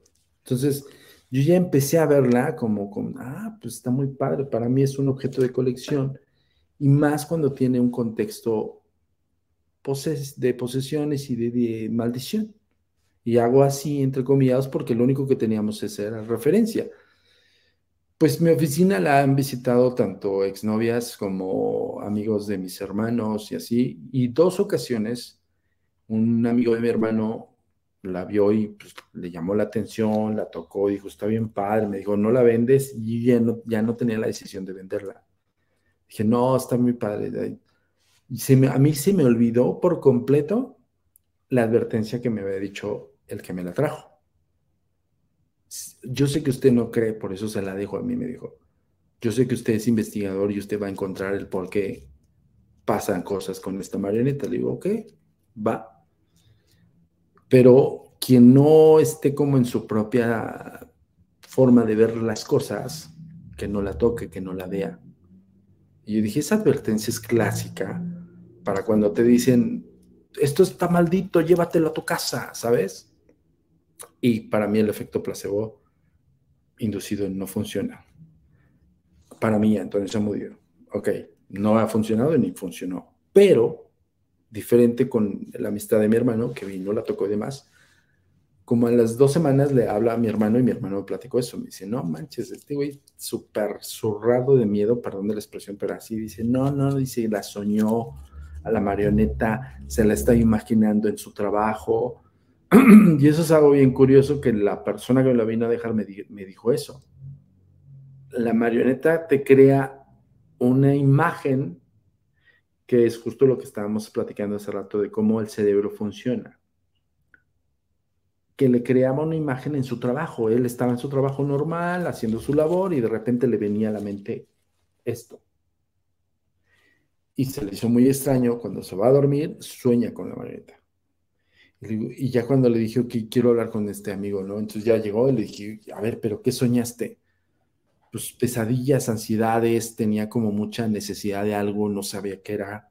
O sea, no, no, o sea, sí está. Hasta le decía a mi hermano, no, deberían de tirar esa cosa. Y yo, güey, no organices, cabrón. Estas son mis cosas y no, nadie las toca, ¿no? Entonces pasó ese y luego el otro acontecimiento es que yo tuve una novia que también tentona, veía mis cosas y las tocaba y demás. Y ella enfatizó en querérsela quedar. Entonces me acuerdo que me decía, ay, está bien bonita, y la traía así como muñeco, como si fuera elfo, así la traía. Y yo decía, está padre, ¿verdad? Yo estaba diciéndole, oye, pero a ver, eso no lo dije con Paco Arias. Pero fíjate, analizando este testimonial contigo, yo recuerdo que siempre lo traía así y yo estaba decía, ¿por qué lo agarraste de donde estaba? Déjalo en su lugar, ¿no? Pero me estaba exacerbando en el enojo de que ella tuviese a mi marioneta, que estaba exhibida en mi espacio, como muñeco, ¿no? analizando eso, ahorita te lo voy a decir cuál es mi, retórica de ese análisis. Entonces ella, pues así, ¿no? Y me veía con la carita de que, ah, está bien bonita. Yo, ah, pues qué padre, ¿no? Ya dámela, ¿no? yo así. Claro. Ya, me, alegra tu buen gusto, pero ya. Ah, excelente, mi vida, está padrísima, ¿verdad? Ya dámela, gracias, ¿no? Entonces ya la volví a acomodar en su lugar como a las semana y media, dos semanas, que es algo bien curioso a nivel cronológico, los dos enfatizaron en esos tiempos. O sea, no fueron meses, fueron semanas, semana y media. Soñaron con ella. Ella soñó con la marioneta, pero ella tenía la necesidad de quedársela. Fíjate la gran diferencia entre uno que fue una pesadilla y ella fue como, sí soñé feo, pero siento que, ya sabes, clásico, siento que me llama siento la necesidad que debe de ser mía. Le digo, pues no, no te, no te va a dar gusto, ¿no? Incluso tronamos por eso. Porque yo también dije, pero te voy a andar dando mi marioneta, ¿no?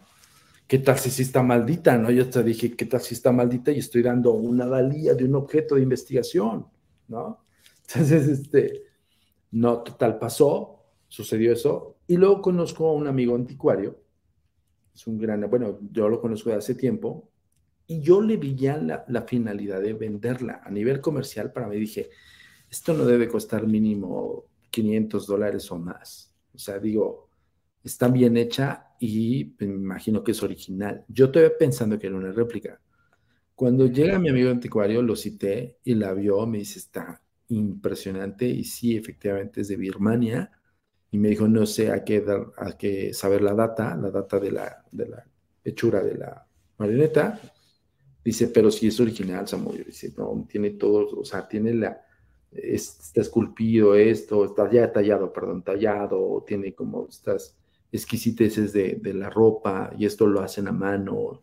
Entonces yo cada vez que me decía eso, yo decía, ay, se ha de valer más de mil dólares, ¿no?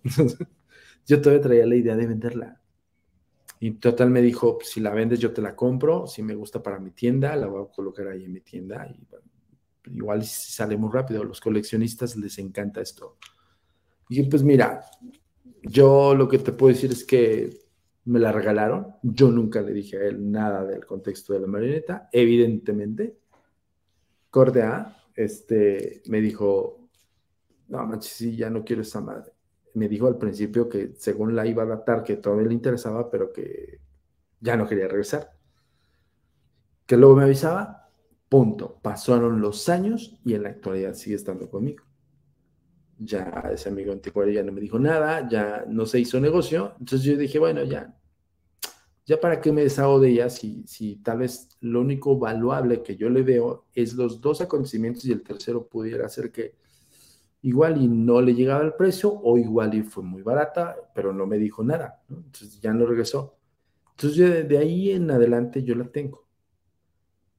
Yo el valor que le doy es artesanal, pero al final del día los dos eh, episodios que sí siento que están como muy fuera de, del, o muy desafiantes para mí es porque estas otras dos personas lo soñaron.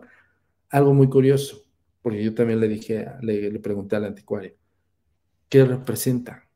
O sea, yo veo que sí, o sea, me dices, es de Birmania, está bien, pero ¿qué representa? Es un, pues es un personaje de Birmania, tiene un contexto, no sé, tal vez histórico, ¿no? Pensando nosotros, bueno, yo pensando en que la valía de la marioneta iba a ser impresionante. Y me dice, no, estos, estos geniecillos, así me dijo, son, son como jeans. Entonces, en la, en la propia cultura de Birmania hay unos genios que te otorgan deseos. Y es cuando dije, ok, me acordé de este señor diciéndome que le otorgaba deseos. Entonces, efectivamente, sí representa eso, sí está hecha para eso, tiene la intención de eso, porque añádele que quien se la vende, tal vez el brujo no la hizo. Tal vez el brujo sabe que es un Dijin o, el concepto es una especie de genio que te otorga deseos. Cae en manos del brujo este que se la vende al tatarabuelo de esta persona y la intención es, este es un, este es un muñeco de poder y te otorga deseos. Entonces, ya lo cargo energéticamente y con la intención. Añádele que la familia que lo, bueno, el tatarabuelo lo lleva a su casa y pues le imprime pues todo el atesoramiento del, concepto de cómo lo adquirió. Y todavía aún hizo la, la herencia narrativa a sus familiares y añádele los acontecimientos funestos a estas personas. Entonces esto a final del día, por generaciones, es un objeto maldito. En eso sí se considera. Pero de, ahí a confirmar que las la muerte y los hechos de, las personas estas estén ligadas con la marioneta, no te podría aseverar. Hasta el momento solamente provoca pesadillas y a tu servidor, pues, fascinación porque está increíblemente hermosa. Pero imagínate nomás el poder que puede tener este objeto. Deja aquí te pongo en primer plano. Imagínate nomás el poder que puede tener este objeto que va más allá de la intencionalidad. Y yo, yo lo que creo es que este objeto ya sabe que tú eres su dueño y por eso se deja ver con tantos detalles que solamente tú puedes entrar a experimentar. Eh, a mí me parece alucinante porque tiene una historia, tiene una intencionalidad y por supuesto debe tener un montón de cosas interesantes. Imagínate poder llegar inclusive a saber el, a ciencia cierta de manos de sus constructores el por qué llegó así, la cantidad de amuletos que tiene, déjame quito acá el comentario, la cantidad de amuletos, porque cada nudito, cada tela debe tener, es como un hilo conductor energético. Se me parece mucho estar viendo un plano de Human Design. Em, sí, definitivamente los detalles están... Son exquisitos. Alucinantes. Sí, sí, son exquisitos. Y, algo este, que te digo, los, los pies, todo esto es madera, pero ve, hasta tiene como, como joyería, bueno, evidentemente de fantasía. Ay, ay perdón. Sí, definitiva, y definitivamente ese objeto llegó a ti por alguna causalidad eh, y está increíble. No, está, a mí, a mí honestamente hoy, bueno, que si por ahí me, me ofrecen, pues igual puede ser. Ya estoy comentaba yo a, Paco Arias, este, le decía, perdón, sí te quería vender, pero todavía tengo la intención de venderte, porque no sé, igual y cuestas una lana, ¿no? Pero este, en sí, yo lo veo con ese concepto. E, eso es lo que quiero explicarles a todo tu público. Para mí es un objeto de valor comercial. Histórico, por los dos acontecimientos, pero no le doy esa valía con esas pesadillas, ¿sabes? O sea, porque puede ser que también el propio objeto per se a muchas personas les, les, les tenga, bueno, más bien les genera pues ese tipo de escosor. A muchos como yo lo, le genera la fascinación del objeto. A ti es lo que me acabas de decir, ¿sabes? Entonces, cada quien su psique y cada quien lo concibe como, como es. Por ejemplo, mi familia sí lo ve y no lo toca. Sí lo admira y sí lo ve, pero no lo toca. O sea, tal vez es en ese sentido. Y este y otros más, ¿no? pero este, este, es como el más bonito. la, verdad está, está, está, bien interesante y, muchas gracias por, por mostrárnoslo, porque definitivamente se vuelve un, un, un objeto precioso. Sin embargo, eh, yo la verdad no creo que salgas tan fácil de ese objeto. O sea, de, que, no, de que no lo venda. No lo creo. Aquí lo lanzo en el canal de Julio. Si me ofrecen más de mil dólares, puede ser que lo suelte. Ustedes dirán. Cabe aclarar que musicalmente cobra un fee del 25%, más una serie de impuestos, eh, y que empiece la puja. ¿Quién da más? ¿Quién da más? Esta es una, es una subasta, señores. ¿Quién da más? este bonito muñeco que le, dará deseos. Empieza. A ver, PS Stephanie dice, da 500 dólares. ¿Quién da más? Divone Kirkorov, 700 a la una, 700 a las dos. Lau dice 750, 750 a la una, 750 a las dos y dice, no, Antonio, no lo vendes, yo creo que vale mucho más. Me lleva? No, de verdad que este, lo digo de broma, pero, en ese tiempo, si el anticuario me hubiera dicho que si me estás viendo, que me dejaste colgado, me hubiera dicho, güey, te doy 30 mil pesos mexicanos, vas, date, pues, porque para mí no hay una, un valor en el concepto de eh, fenómeno paranormal, de investigación, de profundidad. Es un muñeco muy bonito, that's it. No hay más, ¿me explico? Yo hubiera querido, pues no constatarlo con mi familia, pero sí, por ejemplo, lo que le decía a, este, a otros compañeros es, a mí me interesaría más haber investigado a la familia de esa persona que me la vino a dejar. Y, sobre todo todo el recorrido que, que ha tenido esa marioneta. Es que hay, personas, hay culturas, hay empresas dedicadas a la producción de marionetas, algunas con, una serie de, detalles muy finos, pero esta en lo particular, eh, como decimos en, Colombia, está bastante coqueta. Sí. Tiene un montón de, cosas bien interesantes, bien bonitas. Ya te iba a decir una palabra que mis amigos los colombianos, cuando trabajé con ellos en, Netflix, me dijeron que grosería, pero no, no lo voy a decir. ¿Cuál es? Que dije, está bien chimba. Ah, no, está una chimba, eso sí, esa, ah. palabra es muy de Medellín, no, ah. pues depende del contexto, chimba tiene varias, varias cosas, por ejemplo, que chimba es, está súper chévere, como ah, está muy chida. Ah, eh, hay otros que, por ejemplo, cuando, cuando, es una grosería, la chimba Lola, pues que también es como algo despectivo. O chimbita. o chimbita, chimbita cuando por ejemplo, esa chimbita está como buena, diciéndole a una chica que está guapa. Solamente que un poco más folclórico. Ya, por razón. Perdón, es que yo a mis amigos, a Oscar y a este, este Andrés, que son los showrunners de uno de, la, de Haunted Latinoamérica y el otro de Me Encuentro con el Mal. porque me decían, ¿cuándo vienes a Colombia, parce? Digo, cuando me, cuando me invites a, o, me presentes unas chimbitas. Y me, dice, y me dice, no, no, eso no. Le digo, pues, ¿por qué no? Pues lo dicen luego ahí en las series, ¿no? Digo, no, chimbitas. Me no, pues... Que ese era como un concepto medio grosero. Pues eh, hay, hay unas chimbitas en el grupo de musicalmente que son de llavecitas azules que por lo general las estamos eh, feriando al público, entonces pues ahí te las puedo presentar y las traemos a Colombia y ya está, sin problema alguno. Mira, aquí hay para todo, musicalmente es un canal abierto, entonces que, sin rollo. No, es una grosería, no digas eso, le digo, ok, bueno, no. Sí te va a decir, está bien chimba, ¿no? bueno, sí, no, la verdad está brutal. Este es el primer objeto que ese tiene ese misterio, pero vamos a tocar el siguiente. Ok. Que es, ese sí ya tiene una investigación profunda y tiene, y tiene video, que es diferente. Es, muy diferente a esto que solamente tiene una narrativa y solamente pues es un objeto raro, extraño y punto. ¿Tienes el video que me lo, que me lo envíes para yo montarlo acá en el, en montarlo? Sí, si quieres te lo envío o, lo mostramos aquí en captura. ¿Te puedo compartir pantalla o no? No, creo que no. Ok.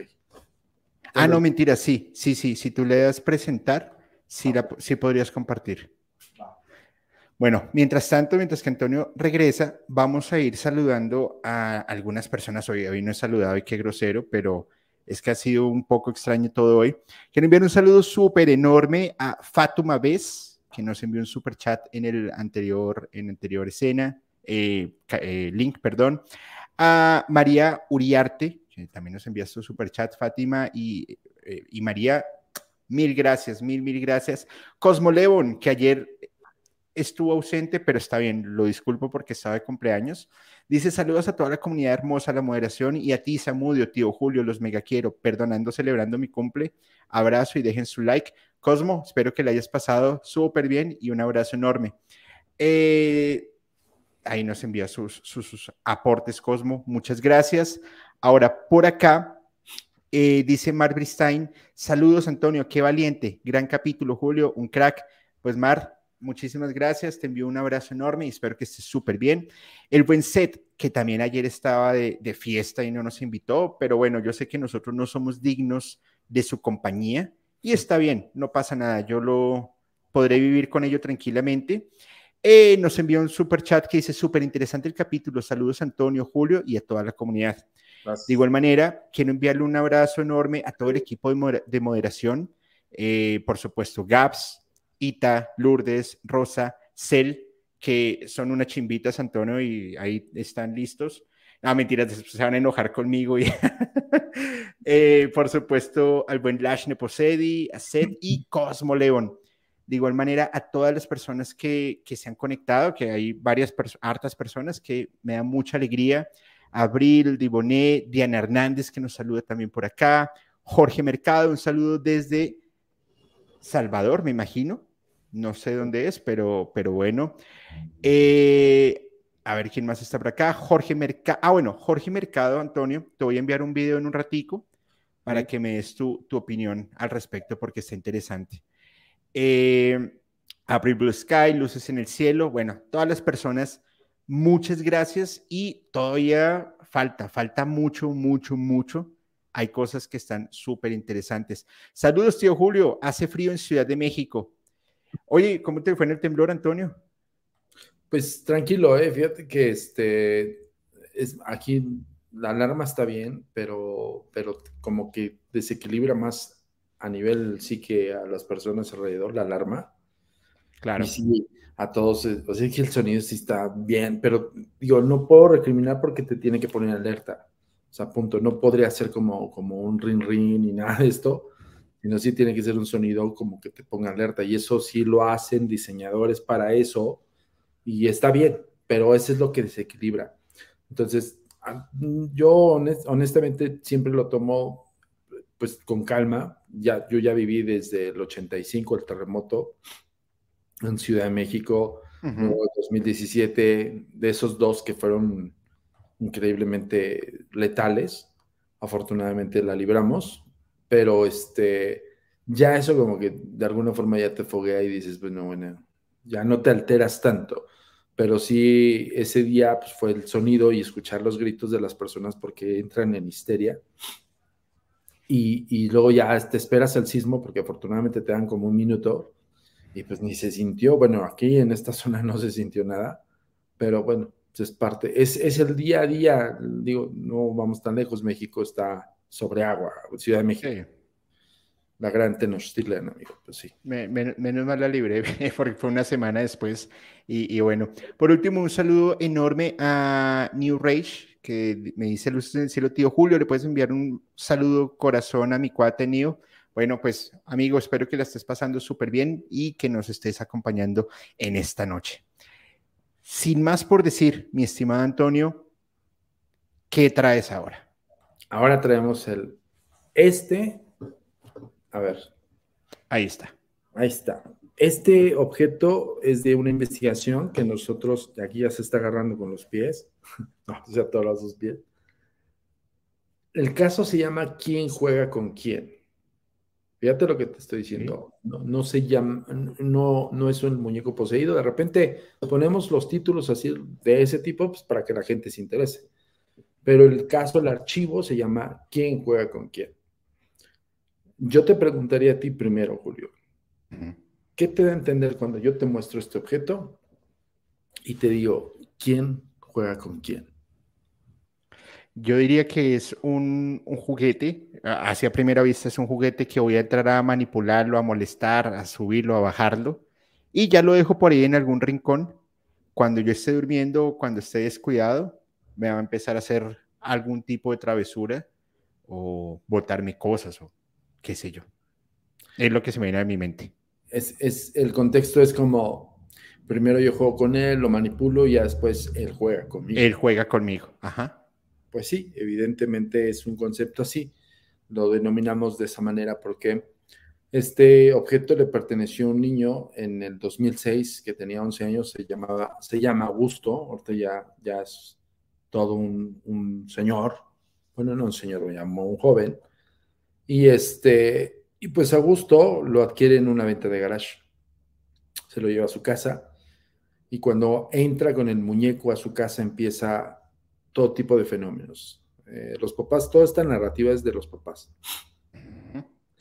En cuanto el muñeco lo agarró a gusto, ya no lo soltó y me estuvo este, rogando, hizo berrinche, bueno, 11 años, o sea, no, estaba tan niño. Desde ahí ya me empieza a sonar medio extraño porque digo, ok, podría ser tal vez una, pues sí, una rabieta del niño a adquirir un objeto, pero no viejo.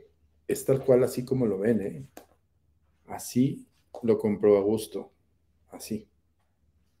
Roto, desvencijado, viejo. Entonces dices, bueno, ok, un niño de 11 probablemente le gusta o le ha de, o le ha de gustar, eh, pues que es un objeto raro, ¿no? Es posible que le gusten los objetos antiguos. Pero de ahí hacer una rabieta que su mamá forzosamente se lo compra, pues bueno, se lo compra, lo lleva a su casa y a mí me llaman como a los dos meses y medio, tres casi, después de que lo, Augusto lo adquirió. Entonces dice la mamá, ya no, ya no soporto estar en esta situación, ya me, ya me ganó, o sea, ya, ya, ya me desequilibró no solamente a mí, sino a mi esposo, a los demás integrantes de la familia. Y lo más extraño es que Augusto se levanta en la madrugada, no me dijo exactamente qué horas, entre una y cuatro de la mañana, prende la televisión, porque en ese entonces todavía prendías la televisión y no hay ningún canal a ver. Es, la televisión está en GIS. Eh, para que me entienda la gente que hoy no ha visto televisión o nunca vio televisión, antes tenías como canales de transmisión de usualmente de la conexión de antena y había canales donde no había ninguna transmisión y se veía un ruido de fondo, o lo que es el ruido blanco, que es, una señal que en donde no recibe ni emite. Es una estática. Estática. Entonces, dice que lo más impresionante, entre otras cosas, era ver a Augusto sentado en su cama con su payaso y la televisión encendida. Entonces decía que sus hermanos pues, les, aterraba ese, esa escena. Entonces Augusto viendo hacia el monitor y de repente volteaba a ver al payaso y algo se hablaban y se volvió a ver hacia el monitor. Entonces le digo, ok, su comportamiento es sumamente extraño, pero ¿qué más pasa? Yo ahí estoy pensando siempre en que posiblemente Augusto tiene algún tipo de trauma, este, posiblemente está enfatizando en el muñeco porque ha de haber un conflicto en la casa. O sea, vean cómo trabaja la mente del investigador del lado de la agencia. No per se decimos, sí, es el muñeco, ya, o sea, sí. No, decimos, pues es parte de, su comportamiento posiblemente estresado por algo. Y, le hicimos, y le hicimos el cuestionamiento a la señora, a ver, dígame honestamente, le han pegado a gusto, este, lo han castigado de una forma muy ruda, cómo es en la escuela, cómo se comporta con sus compañeros, le hacen bullying, todo eso. Bueno, me dice, lo más impresionante y lo que yo posiblemente usted no me va a creer, es que yo harta de, de esos comportamientos de mi hijo, yo me entero por mis otros hijos que lo acusan. dicen, mamá, Augusto enciende la televisión a tales horas de la noche, no ve ningún programa y está con su cochinada, así le decían. Ah, Entonces, la mamá cuando dice, bueno, que voy a espiarlo a ver qué sucede, ve esta imagen que te acabo de narrar y harta la señora. Ya había como una generación de conflictos en el núcleo familiar por el comportamiento de Augusto, pero sin embargo también entre ellos había como estas riñas o estas peleas que se volvían, más bien discusiones que se volvían peleas, y el ambiente ya se tornaba muy, muy denso en el sentido de que había un ambiente de, hostilidad entre todos. Entonces me dice ella, yo llegué un momento en que me harté y entre mi desesperación dije, esa porquería se va, ¿no? Entonces Augusto se va a dormir, le, quita el muñeco, lo amarra, lo mete en una bolsa de basura y el barrendero en ese entonces me dice, pues pasa a las 7 de la mañana, ¿no? Yo esperé hasta que fuera un día que Augusto estuviera completamente dormido. Agarré el muñeco, lo amarré, dice el señor, lo amarré, lo metí en una bolsa, amarré la bolsa y lo saqué con todas las bolsas de basura se lo di al barrendero y le dije al barrendero, esta no la abre, por favor, aviéntela lo más lejos posible. Todavía le dijo eso la, mamá de Augusto. ¿Cuál fue su sorpresa? Que a pocos días encuentra el muñeco al pie de la cama de Augusto.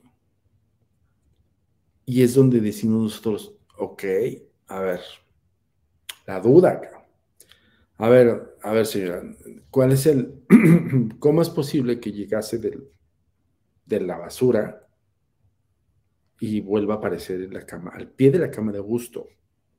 Sus hermanos no, lo vi, no la vieron, su papá, igual su papá dijo, ay, no lo castigues, no sé, o sea, digo, nosotros empezamos a hacer una variante de preguntas y retóricas. Julio, la señora consciente, coherente, eh, reciente el, relato, algo que nosotros nos hemos dado cuenta con base en la investigación es que los testimoniales que son recientes son mucho más fehacientes. es cierto. No es como la persona que te habla de hace años a la persona que le pasó hace un mes, dos meses o tres meses, porque lo tiene bien presente. Entonces, eh, yo hice el análisis de la, de la entrevista con otros eh, colaboradores que son psiquiatras, son dos amigos que son psiquiatras, que son colaboradores de la agencia, y vieron la entrevista con ella y me dijeron, pues no, o sea, no está, pues no está mintiendo, o sea, sí le, sí le pasó. O sea, ahí, sí ya hay una, una evidencia científica de que eh, es, es, lo que es, que lo que está diciendo es verdad ellos, ellos hasta le dudaron al, testimonio, me dijeron, pues bueno, Samudio, igual el comportamiento del, no sabemos si el marido y ella se pelean al grado de los golpes, O sea, sí, sí me explicó ellos y nosotros viendo toda la explicación científica, porque pues dices, ok, puede ser que todos se cierren, todos se cierren en el payaso, en el objeto, porque tal vez toda la carga de estrés se cierne en el objeto porque ese es el focalizador de que a gusto se comporte raro. Y algo que ellos no pueden explicar es que lo pueden cernir en esto. Punto. Para nosotros todavía había una posibilidad de que no fuese real lo de que le pasó lo del barrendero. Bueno, fíjense cómo trabaja la agencia. Entonces yo envié a uno de mis investigadores al sector de barrenderos de la zona de Augusto a buscar al barrendero que le recoge la basura a, la cuadra de Augusto a confirmar este hecho. Sorpresa. Sí, el barrendero supo y nos dijo y tal cual, dijo, esa, esa bolsa la va a tirar y, dijo el barrendero, yo la metí al contenedor y el contenedor, es más, me dijo, yo nosotros vimos cuando la bolsa se fue a la basura del contenedor masivo y ahí ya perdimos de vista. O sea, todavía el, barrendero de cabecera de la, zona, que son, son personas que se conocen por años porque siempre han hecho esa labor, pues le hizo caso a la mamá de Augusto, lo llevó al, contenedor de basura general y supervisó que la bolsa esa fuera lejos. Ese es el punto donde decimos, ah, caray. Pero yo también la duda es, ¿y si no metió el payaso? ¿Y si dio otra bolsa? Sí, porque no, no, lo estás viendo, o sea, estás confiando en un testimonio. Sí, o sea, no ves, no ves al payaso en la, en la basura así, ¿sabes? Claro. Ves una bolsa. Entonces, siempre, ojo, estas dudas no se las externamos al testigo porque romperíamos la línea de confianza al testigo. Cuestionamos con base a lo que le sucedió y hacemos preguntas específicas según la narrativa o retóricas o incluso reviradas. Eso lo hacemos porque aplicamos la psicología. Y justo es para ver si no lo imaginó, si tal vez distorsionó, perdón, si se distorsionó la realidad o tal vez simple y sencillamente se lo imaginó. Entonces, todo eso ya estaba súper barridísimo en el sentido de que estaba comprobado que decía fehacientemente las cosas. Entonces ya había otra duda más, ¿no? Entonces dijimos, ok, no me confirmo que el payaso se fue en ese contenedor, de basura, sin embargo, sí hay una confirmación del barrendero que recibió esa bolsa. Pero posiblemente la mamá de Augusto se confundió o no sé. Hay una posibilidad externa, ¿ok? Entonces, ¿qué decimos en ese sentido? Ok, no tenemos más que la narrativa, pues vamos a hacer la investigación de campo. La investigación de campo es ir al lugar de los hechos. Todavía yo hice unas seis entrevistas con distintas preguntas con base en la misma narrativa. Todas confirmadas, Julio. Todas, todas, todas, todas. No cambiaban, no había, no había una variante, no había, incluso había una retórica de la propia familia diciendo, pero eso ya me lo preguntaste pero lo hacemos a propósito, justo, para discernir bien, ¿no? Entonces dijimos, ok, investigación de campo. Nosotros fuimos, colocamos el circuito cerrado, te lo platico primero, y ahorita lo muestro en pantalla para que lo vea todo tu público. Ok. Y, este, y ahorita lo seguimos comentando, pero te platico cómo fue primero. Llegamos a la casa de Augusto, nos concentramos en todas las áreas nosotros levantamos un circuito cerrado. Más que cámara en mano, nosotros cuando tenemos algo que se presume está deambulando en los rincones, pues tratamos de buscar todos los ángulos, ángulos ciegos y ángulos que posiblemente no creerías poner una cámara. Nosotros lo hacemos. Y lo hacemos en, plano general y en plano detalle, ¿no? Entonces colocamos el circuito y volví a hacer otra entrevista ahora en la casa de ellos para saber cómo se comportaban entre ellos, cuál era la narrativa que ellos tenían con base a este acontecimiento. Y recuerdo perfectamente que estábamos todos los integrantes de la familia y Augusto, y nos dieron como las once y media de la noche. Augusto lo mandan a dormir. Yo en ningún momento vi el muñeco. Pues, y dije, al final les voy a pedir el muñeco para analizarlo, ¿no? Y, e incluso íbamos a hacer como una especie de experimentación con Augusto y el muñeco, para ver cómo se comportaba con el muñeco. para saber si lo tenía así como yo lo tengo. Yo lo, lo traigo así pues para que lo vea tu cámara, la cámara, porque si lo pongo aquí se va, se va a perder. Entonces yo decía, bueno, al final voy a dejar la experimentación de Augusto para que también no se note invasiva. Y ojo, porque también, insisto, somos éticos y procuramos no tener como este tipo de, pues sí, de, ser como muy invasivos, ¿no? Entonces, al final dije, pues voy a pedirle a la señora que me dé oportunidad de, ver el comportamiento de Augusto solo con su muñeco. Incluso le pedimos autorización de, de, colocar una cámara en su habitación con supervisión de ella para saber cómo se comportaba Augusto. Bueno, yo supuse que el muñeco estaría en su habitación, porque después de la, de, del acontecimiento de que la señora vio el muñeco en la pie de la cama de Augusto, ya no le movió y es cuando nos llamó. Entonces ya estamos este, por cerrar y le digo, oiga, y este, nada más denos oportunidad de supervisar un par de horas a Augusto en su habitación. Me imagino que su muñeco debe estar ahí. Y dijo, sí, debe de estar ahí porque yo no lo he visto para nada. No, lo he visto ni siquiera lo trae, que lo traiga en, sus brazos antes de que usted llegara. Ok. Muy, muy abiertas la señora. La señora ya estaba ya desesperada.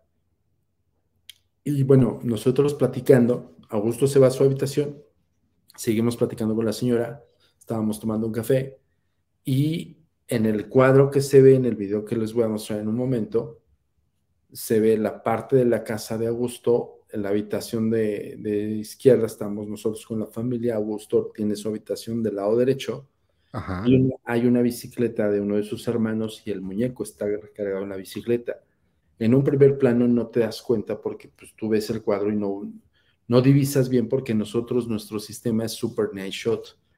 Traíamos Handycam de Sony en, Super Night Shot. Entonces esas cámaras tú las tienes que colocar con tripié sí o sí, porque si las traes en mano, el propio Super Night te da un barrido que no ves, o sea, te ves todo como ralentizado, ralentizado y así. Entonces las colocábamos entre pies y, y esa cámara estaba en el ángulo de esa habitación voy a abrir el archivo para que ustedes vean de lo que les estoy hablando. Espérame un segundo. Videos. Perdón, amigos, que como tengo 800 mil carpetas, ya te imaginarás. dale, dale, tranquilo. Mientras lo, logras ubicar el archivo, eh, a ver, quiero aquí saludar enormemente a Jimena Cerón, que por aquí la veo conectada, Stefaní, que todavía está por acá, Mari Cervantes, eh, Chivispedia, dice Meli Meli, con esas piernas parece una modelo de alta costura. una, cirugía una cirugía en la cara y queda lista para las pasarelas del payaso. A Meli Meli le van a terminar jugando hoy por estar molestando a, la marioneta, ¿quién sabe? ¿Quién sabe? ¿Quién sabe? Yo les diría que ¿Qué más respeto? Yo al final del día siempre les digo, este, con base a tu creencia, con base a lo que tú, pero ojo, también puede caber la fijación en los objetos y al rato lo puedes soñar. Pero pues eso es entendible y explicable. A ver, dice compartir, perdón, rápido, Julio. Compartir pantalla. Y ahí. Eh, Ajá. Ventana. Ok, ya vi, ya vi, ya vi. Ya vi, ya vi. Es que yo soy más de Skype. A ver, dice desbloquear. tranquilo. ¿Ahí se ve? ¿Se ve o no se ve? Según yo ya lo estoy compartiendo. No, no, no se ve. Dice, selecciona el bloqueo en la, esquina inferior izquierda. Dice que tengo un, bloqueo. Dice, desbloqueo de esta pantalla seleccionando el bloqueo en la esquina inferior izquierda. Perdón, chicos, pero StreamYard yo no lo conocía mucho. No, yo, yo tampoco lo manejo. Este fue porque salimos rápido, porque la verdad eh, estuvo complicado lo que sucedió. Súper atropellado esto, pero, pero bueno, aquí ya si No, si no, pásamelo por WhatsApp y yo lo monto acá en un momentito, no hay problema. No creo que quepa, amigo. La bronca es de que el archivo pesa, ahora te digo. Ah, no, sí, sí se puede. Ya vi que es como para, para web. Aguántame. Te lo voy a pasar por acá. Pero pásalo, por aquí también está Gaps, que la veo por acá. Eh, decía ahorita una persona, es la primera vez que en un capítulo Julio no habla tanto. no, no es que no quiera hablar ni mucho menos. Lo que pasa es que al César lo que es del César. Y si tengo un, la fortuna de tener en el canal a un investigador de la envergadura de Antonio, ah, pues mal haría, mal haría yo en, entrar a, a, participar cuando él tiene todo el know-how.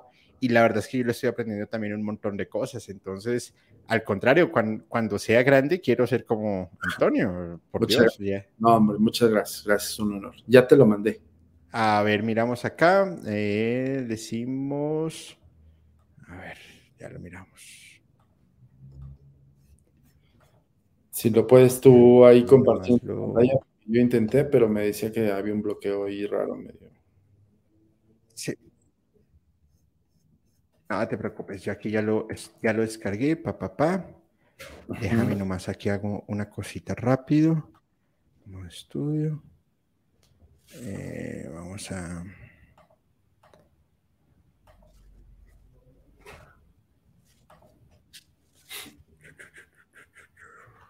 El Toto va a mandar el clipcito de la. Es que estaba preparado para tener una cámara directa a los muñecos que tenemos eh, en posesión. Ajá. Y se, ven increíbles con esa iluminación que les puse para que pudiera, vale, gorro, pinche OBS. Perdón, pero me salió del ronco pecho, pinche OBS.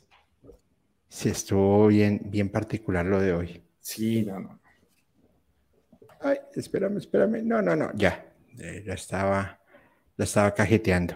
Dame nomás, lo ajusto acá. Un momentito, por favor. Dale, dale, dale. Estamos en vivo, agarren la onda, ¿eh?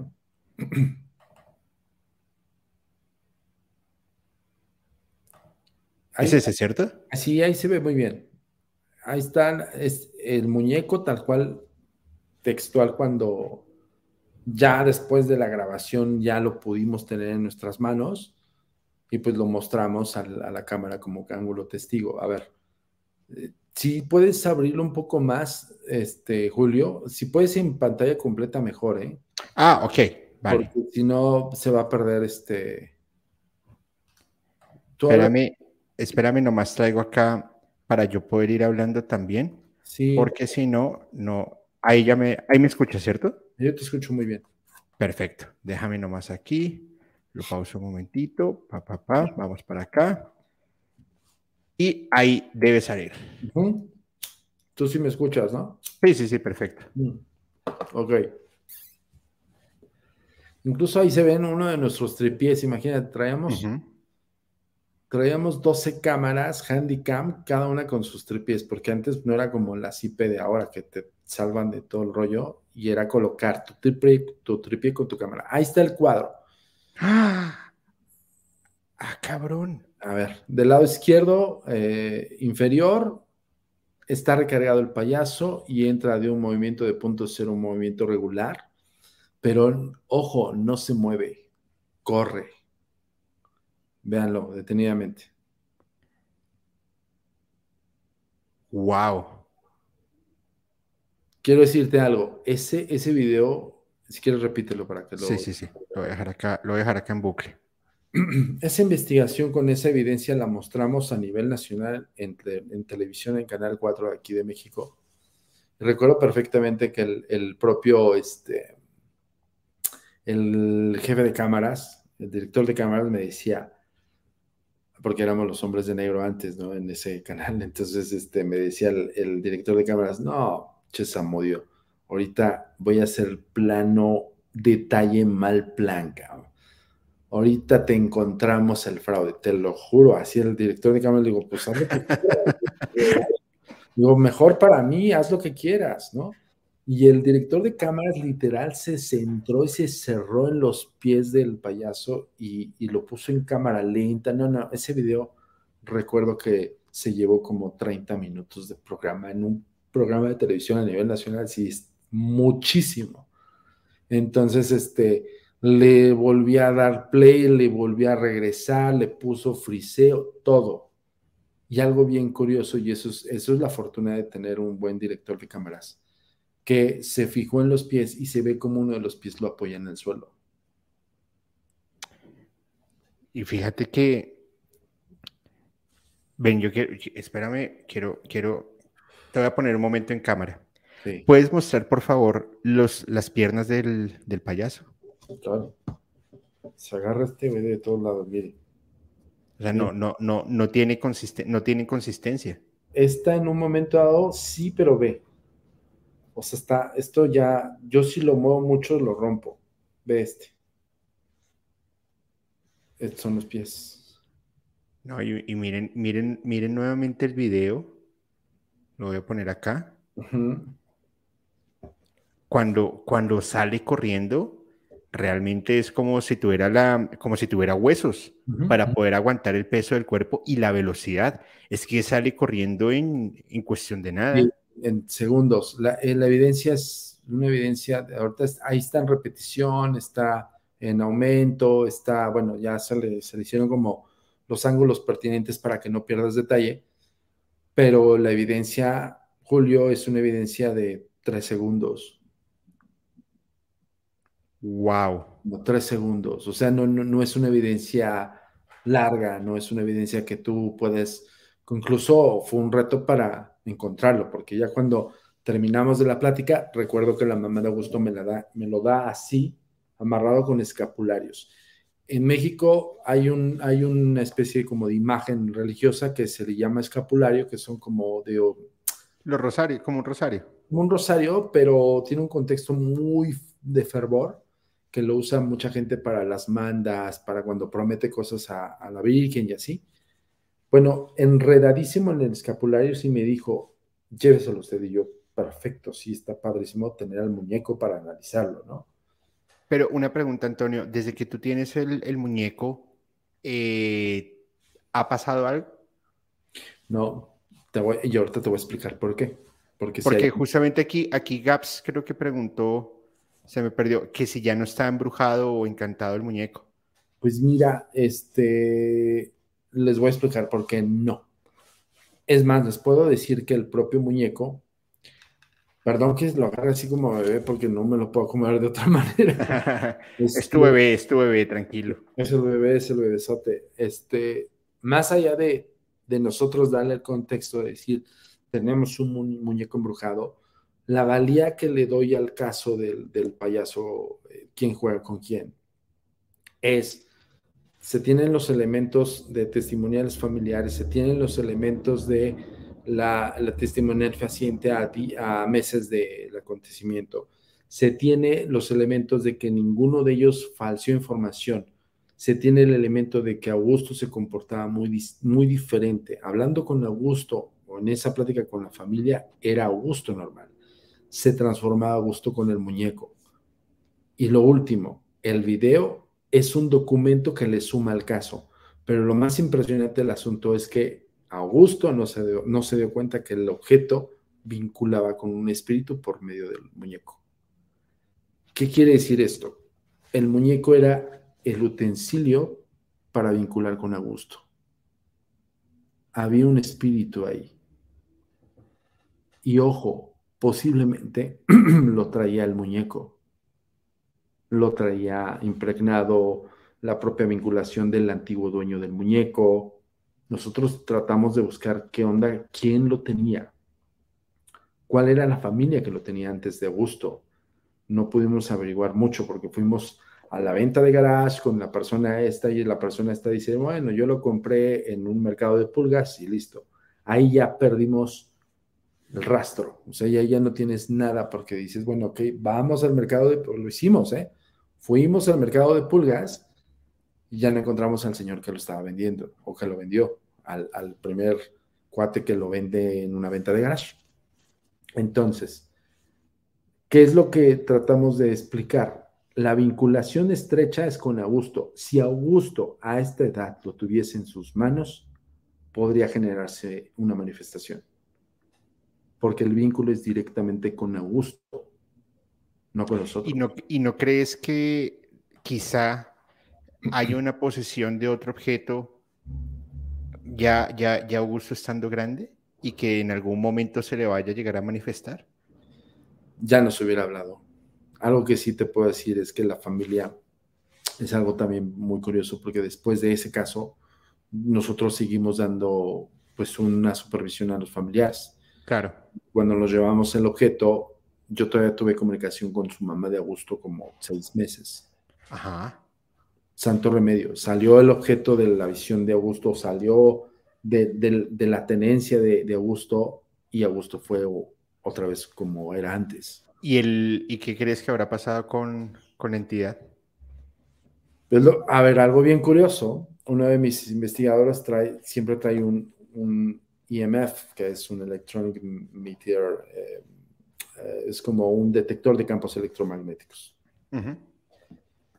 Y él le dijo, a ver, vamos a pasar el detector. Le dije, no, ¿para qué? Yo todavía, pues no tiene nada. Le pasa el detector y el detector como loco, todos los campos, pero fuertes, ¿eh? Julio? No, no hay que apenas la amanecía, no, no, no. No, fuertes.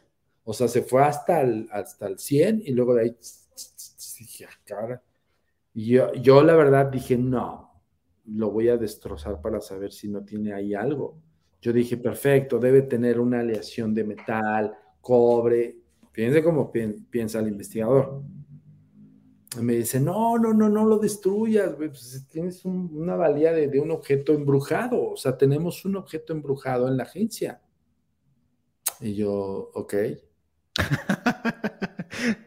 yo lo quería desmenuzar, o sea, dije, pues ya está desmenuzado, pues un cúter, vámonos, vamos a ver el alma de, alambre, porque tiene alambre, o sea, no es articulado, tiene un alma de alambre para que lo puedas colocar como tú quieres, ¿sabes? Este, y yo dije, pues el alma de alambre debe ser de cobre, y si el, cobre es conductor, o sea, vaya, nosotros empezamos... Claro, empiezas a buscar un sentido lógico, una explicación lógica antes de decir si es algo paranormal. El por qué genera tanta lectura del electromagnetismo dentro de un detector de campos. Entonces yo, pero con loco, o sea, no, no lo he vuelto a hacer, voy a hacer el ejercicio después para, para el canal de YouTube a ver qué pasa, porque eso yo lo hicimos pues, en el 2006. O sea. A mí, me encantaría que hiciéramos un ejercicio, por favor. Te voy a poner acá en plano completo. ¿Puedes acercar los ojos del payaso a la cámara, por favor? Ah, ahí, perfecto. Y a todas las personas que están viendo en este momento este capítulo, si no dejan su like y no lo comparten, en la madrugada van a despertar y van a encontrar esta mirada penetrante y fuerte que les helará los huesos y les recorrerá el cuerpo hasta hacerles despertar sus más crueles miedos y pesadillas. Muchas gracias, mi estimado Antonio. Tremenda historia. No, sí, Tremenda. Esto te puedo decir que este, aparte de otros objetos, pero este, pues sí tenemos confirmación absoluta de testimoniales del video. El video lo analizamos, lo, lo, lo desfragmentamos, tenemos un software que nos lo diseñó un especialista programador para poder desfragmentar la imagen e incluso estallar el pixel si en un momento dado para saber si está impuesto o sobrepuesto, ¿sabes? Sí, sí, sí, sí está eh, manipulado. Pero te voy a decir algo, o sea, desafiado porque pues el tape, ahí lo tengo, fue grabado en un tape. Entonces yo todavía dije, no, es que, yo, obvio, no es, un, no es ser negacionista, porque muchas veces nos dicen, son negacionistas. No, tratamos de comprobar todo. Ahora, este, fue de un tape, punto. Igual dije, pues pasó por, por un sistema de software, pero tú, tú haces la reproducción del tape en la cámara, porque tenemos todavía ahí la mini DB, y lo pasas a, a un transfer de vía Wirefire, que es el, este, el sistema, pues el, puerto, y pasa fehacientemente tal cual lo que tú estás transmitiendo por medio de un programa, de un, software de, Final, por ejemplo, en Final nosotros lo hacemos. Pero, este, pues no, o sea, digo, el tiempo es tiempo real, pues. Tú lo colocas el tape en tu cámara y lo ves en el Finder de tu cámara y ves exactamente lo mismo. Obviamente lo ves reducido. Entonces, este, pues ahí está, ¿no? O sea, el, sí pasó, pues, se movió. Y no solo se movió, cuando tú analizas el video y ves que está recargado, hace esto y se echa a correr y incluso como que agachara la cabeza. Como si tomara impulso. E, es que lo que, lo que a mí me causa impresión es como, como si fuera una carrera. Exacto. Se agacha, toma impulso y manda el primer pie y sale disparado. Y, lo, lo, alucinante del asunto es la velocidad. Sí. Eh, de, de, 0 a 100 en 5 segundos. Algo así, es impresionante. la, cámara está en una cámara estática de un cuadro plano general. Plano general, ¿en qué sentido? La, habitación de donde estamos platicando, la habitación de Augusto y parte del pasillo hacia la puerta principal. ¿Ok? Entonces el plano general no se mueve, está estático. Por eso al momento de correr, no, la cámara no hace esto porque no teníamos el sensor de movimiento con un sistema automático. La verdad es que no lo teníamos. Claro. Puras handy. Pero en, en la única cámara que vemos esto, que es central que afortunadamente fue ese cuadro, pudimos verla.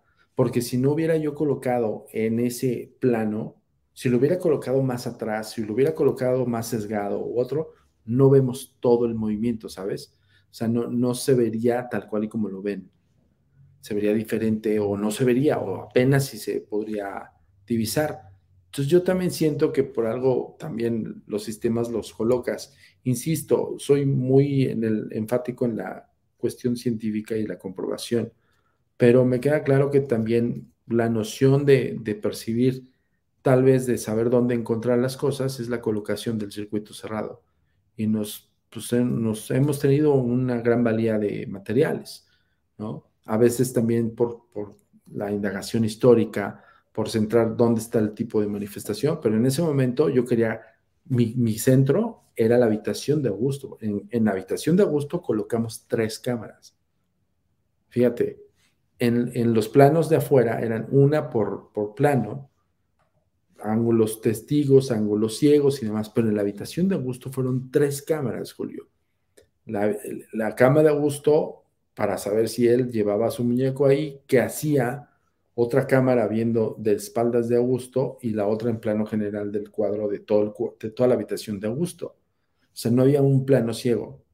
Pues no ocurrió en el cuarto de Augusto, ocurrió en la afuera. ¿Sí me escuchas? Ah, brutal. Sí, sí, no, sí, está, está demasiado interesante. Pero una pregunta, ¿y e, ese muñeco en tu estudio, en donde, en, bueno, en tu sitio, en dónde lo tienes? ¿En una urna o ahí afuera? Tenemos, siempre lo, llevamos, por ejemplo, al Tour Insólito. Tour Insólito es un evento de experimentaciones paranormales que hemos creado para hacer un estudio más bajo la tesis de el comportamiento de la psique humana con base a este tipo de fenómenos. Y ha contribuido en investigación el muñeco porque sabemos que tiene una carga energética, como ya lo, te lo conté con el IMF, que lo pudo registrar y además no le damos el contexto a las personas de qué es la historia del muñeco. Queremos saber si todavía existe una entidad espiritual en el muñeco que pueda vincular con, con alguna otra persona que no necesariamente tenga que ser a gusto, para saber si esto todavía contiene esa energía o ese espíritu que vinculaba con él. Lo hemos siempre llevado al Tour Insólito y te estoy hablando que el Tour Insólito tiene siete años de función. Más de 8 mil turistas en México lo han vivido y han tocado al muñeco, se han fotografiado con él y no hay nada todavía. Y no ha pasado nada. Yo creo que de, quizá, quizá esté buscando un, un nuevo hilo conductor eh, o un nuevo residente. Sí, lo que, lo que quisimos hacer fue en, en comprobación absoluta de la psicosensorial de las personas, fue eso. Busquemos quién más puede vincular con el muñeco y estudiémoslo, ¿no? Por ejemplo, yo sí les digo, tómense fotografías de selfie, así como, como lo traigo, les digo, tómense una fotografía selfie con el muñeco. Muchos les da como tirria que sea un muñeco muy viejo y otros, pues que el, propio, la propia imagen del payaso, ¿no? Porque también tiene ahí una fobia a las personas, no todas, pero le dan fobia a los payasos. Entonces, pero más allá de eso, no hemos encontrado algo que nos llame la atención y que digamos, ah, ok, esta persona nos dijo posiblemente pues, que le arrojó algún tipo de visión en su campo de imaginación o en la proyección de su mente, o que haya soñado con el muñeco, nada, simplemente se toman foto y listo. cuando ven estos materiales, cuando dicen yo lo toqué, ¿no? Y hasta ahí. Está, está alucinante. Y dentro de tu colección de objetos, ¿cuál es el objeto más maldito, con la mayor carga o el que digas, ese es otro nivel? Yo creo, mira, cada uno tiene su sobrenaturaleza, yo así le, llamo, la sobrenaturaleza de los fenómenos puede ser, puede ser tan variable hasta llegar al punto de, decir, híjole, ¿qué es lo que puede centrarse energéticamente en esto o espiritualmente o incluso en el propio electromagnetismo en un objeto para generar que un individuo pues se comporte diferente a su psique normal, ¿no? Ajá. Para mí, todos tienen un contexto. Por ejemplo, eh, hay un muñeco vudú que nos encontramos en un caso que era ajeno a la agencia en el sentido de que íbamos por otro caso, y dentro de este lugar encontramos un muñeco vudú eh, que honestamente yo sí lo vi y dije, ay, está padrísimo, ¿no? Entonces la señora esta me decía, es un vudú del amor, le perteneció a una pareja y la pareja contraria que se quería deshacer de esa otra persona empezó a hacer el vudú y pues le hizo muchas cosas y yo, señora, por favor, no, yo sí sé cómo de, ajá, pero el muñeco está padrísimo, entonces le dije, lo vende, yo ese sí, ese sí lo compré por, porque me gustó, dije, está padre para la colección el contexto es un muñeco vudú del amor. Honestamente, yo en ese sentido dije, pues si no está tan caro, lo compro para, ya tenía una marioneta, ya tenía otro muñeco, y no solamente muñecos, sino hay otros objetos ahí que, le terminaríamos hasta el otro día, hermano, pero ese, ese muñeco vudú, ahorita te lo muestro, este, lo compré por, porque me dije, está padrísimo. Dije, pues ya tengo este, ya tengo el otro, pues complementamos. Y luego ya me dice que es vudú, pues órale. Yo para mí no le encontré ningún contexto mágico, embrujado, terrorífico. Simplemente me dijo, este lo usaron para quitarse una pareja. Y pues sí. Y luego, ¿y cómo se lo quitaron? Pues sí, ya se lo quitaron. Digo, pero ¿cómo? Se fue, se separaron no, lo mató. La señora me decía, lo mató. Y Así como tan casual, no, simplemente lo mató y se deshizo y ya está, no pasa nada. Y yo dije, no, pues ya desestimadísima, ¿no? Y bueno, está bien, ¿cuánto me lo vende? No, ¿cuánto me da? Le digo, pues le doy 20 pesos, 20 pesos mexicanos es un dólar. Le doy 20 pesos. Y me dice, no, ¿cómo cree? Digo, pero pues no sé cuánto cueste, pues dígame cuánto cuesta déjeme ver, porque ¿qué tal si le hace daño? Fíjate, la señora decía, ¿qué tal si, si, al rato usted viene a reclamarme que está espantado? Y yo, así como, ay, bueno, ¿cuánto me, cuánto, cuánto? Y estábamos en el cuánto, cuánto, cuánto, cuánto, llega uno de mis investigadores y, le dice, le doy 200 pesos, y lo soltó por 200 pesos. Y ya, este, pues dice, ay, ¿quieres tu muñeco? Ahí está tu muñeco. Me dice, ¿qué tanto estás peleando con la señora? Y digo, pues no me estoy peleando, pero quería sacarle como más información. Bueno, cuando ya lo llevamos, me dice, me dice este, este investigador amigo mío, gran amigo mío, me dice, ¿qué onda? ¿Qué lo, lo abrimos? Le dije, ¿por qué Oye, hago, hago, un paréntesis, tú vas contando la historia y pareciera que el muñeco estuviese mirándote, prestándote toda la atención del caso. Parece un, pareces un ventrílocuo. Ahorita empieza a hablar. Así, ¿no? sí, es que este, déjame, justo voy por el muñeco ya para finalizar con ese muñeco. Nos faltaría tiempo, Julio, no sabes, o sea. Voy, a ir saludando acá a las personas que se van conectando, que están conectadas, perdón. envíale un abrazo enorme a Becky Baker que nos envía su, su super chat. Excelente capítulo. Saludos a Mudio y Julio. Muy interesante, ¿no, Becky? Gracias a ti por tu, por tu aporte. Eh, te envío un abrazo enorme. Antonio Zamudio parece un loco, sí, está, está bastante bueno. Eh, a ver, ¿quién más está? Dice Frankie, yo igualmente veo que los ojos del muñeco transmiten algo, están como muy expresivos. Sí, sí, yo la verdad en esos ojos veo como un destello de vida, no sé, es como raro. Dice, hora de dormir acá en Chile, una de la mañana. No, como así? Todavía es temprano. No, no, no. Ahí todavía puedes aguantar un rato más. Dice, este mensaje es para ti, mi estimado Antonio. Aquí me puedo enviar un, te puedo enviar, Antonio Samudio, un documento de ritual de ruptura de la maldición generacional que me entregó un ex monje jesuita casado con una vidente que hacen exorcismos. Hasta interesante, a ver que nos mande pues el ritual, a ver qué, de qué se trata. Si quieres, eh, Carlos, envíalo por favor a musicalmente.paranormal.gmail.com, yo se lo paso a Antonio, o envíalo por Instagram, lo puedes enviar también, y también se lo hago llegar a Antonio sin, sin ningún inconveniente. Eh, por ahí Antonio decía, Julio, soy tu fan, pero Antonio es mi crush. Ya no encuentro el comentario. Gracias. Para contactar a Antonio, eh, más no mentiras. ahora la subasta de Samudio. Ahora la subasta de Samudio. ¿Quién quiere un... Bueno, no voy a decir nada más porque me censuran y de pronto Antonio se pone bravo conmigo. Si son chimbitas, bienvenidos. Empezamos con 200 pesos. ¿Quién da más? ¿Quién da más por Antonio? ¿Qué pasó, amigo? 200 pesos. Pero fíjate que las, las, las, eh, las subastas empiezan, las mejores subastas empiezan por precios bajos y terminan en precios súper altos. Entonces, si logro feriarte, no sé, ponle 100 mil pesos, yo me gano 10 mil. Mira, aquí Jessica dice 300 pesos. Ya vamos bien.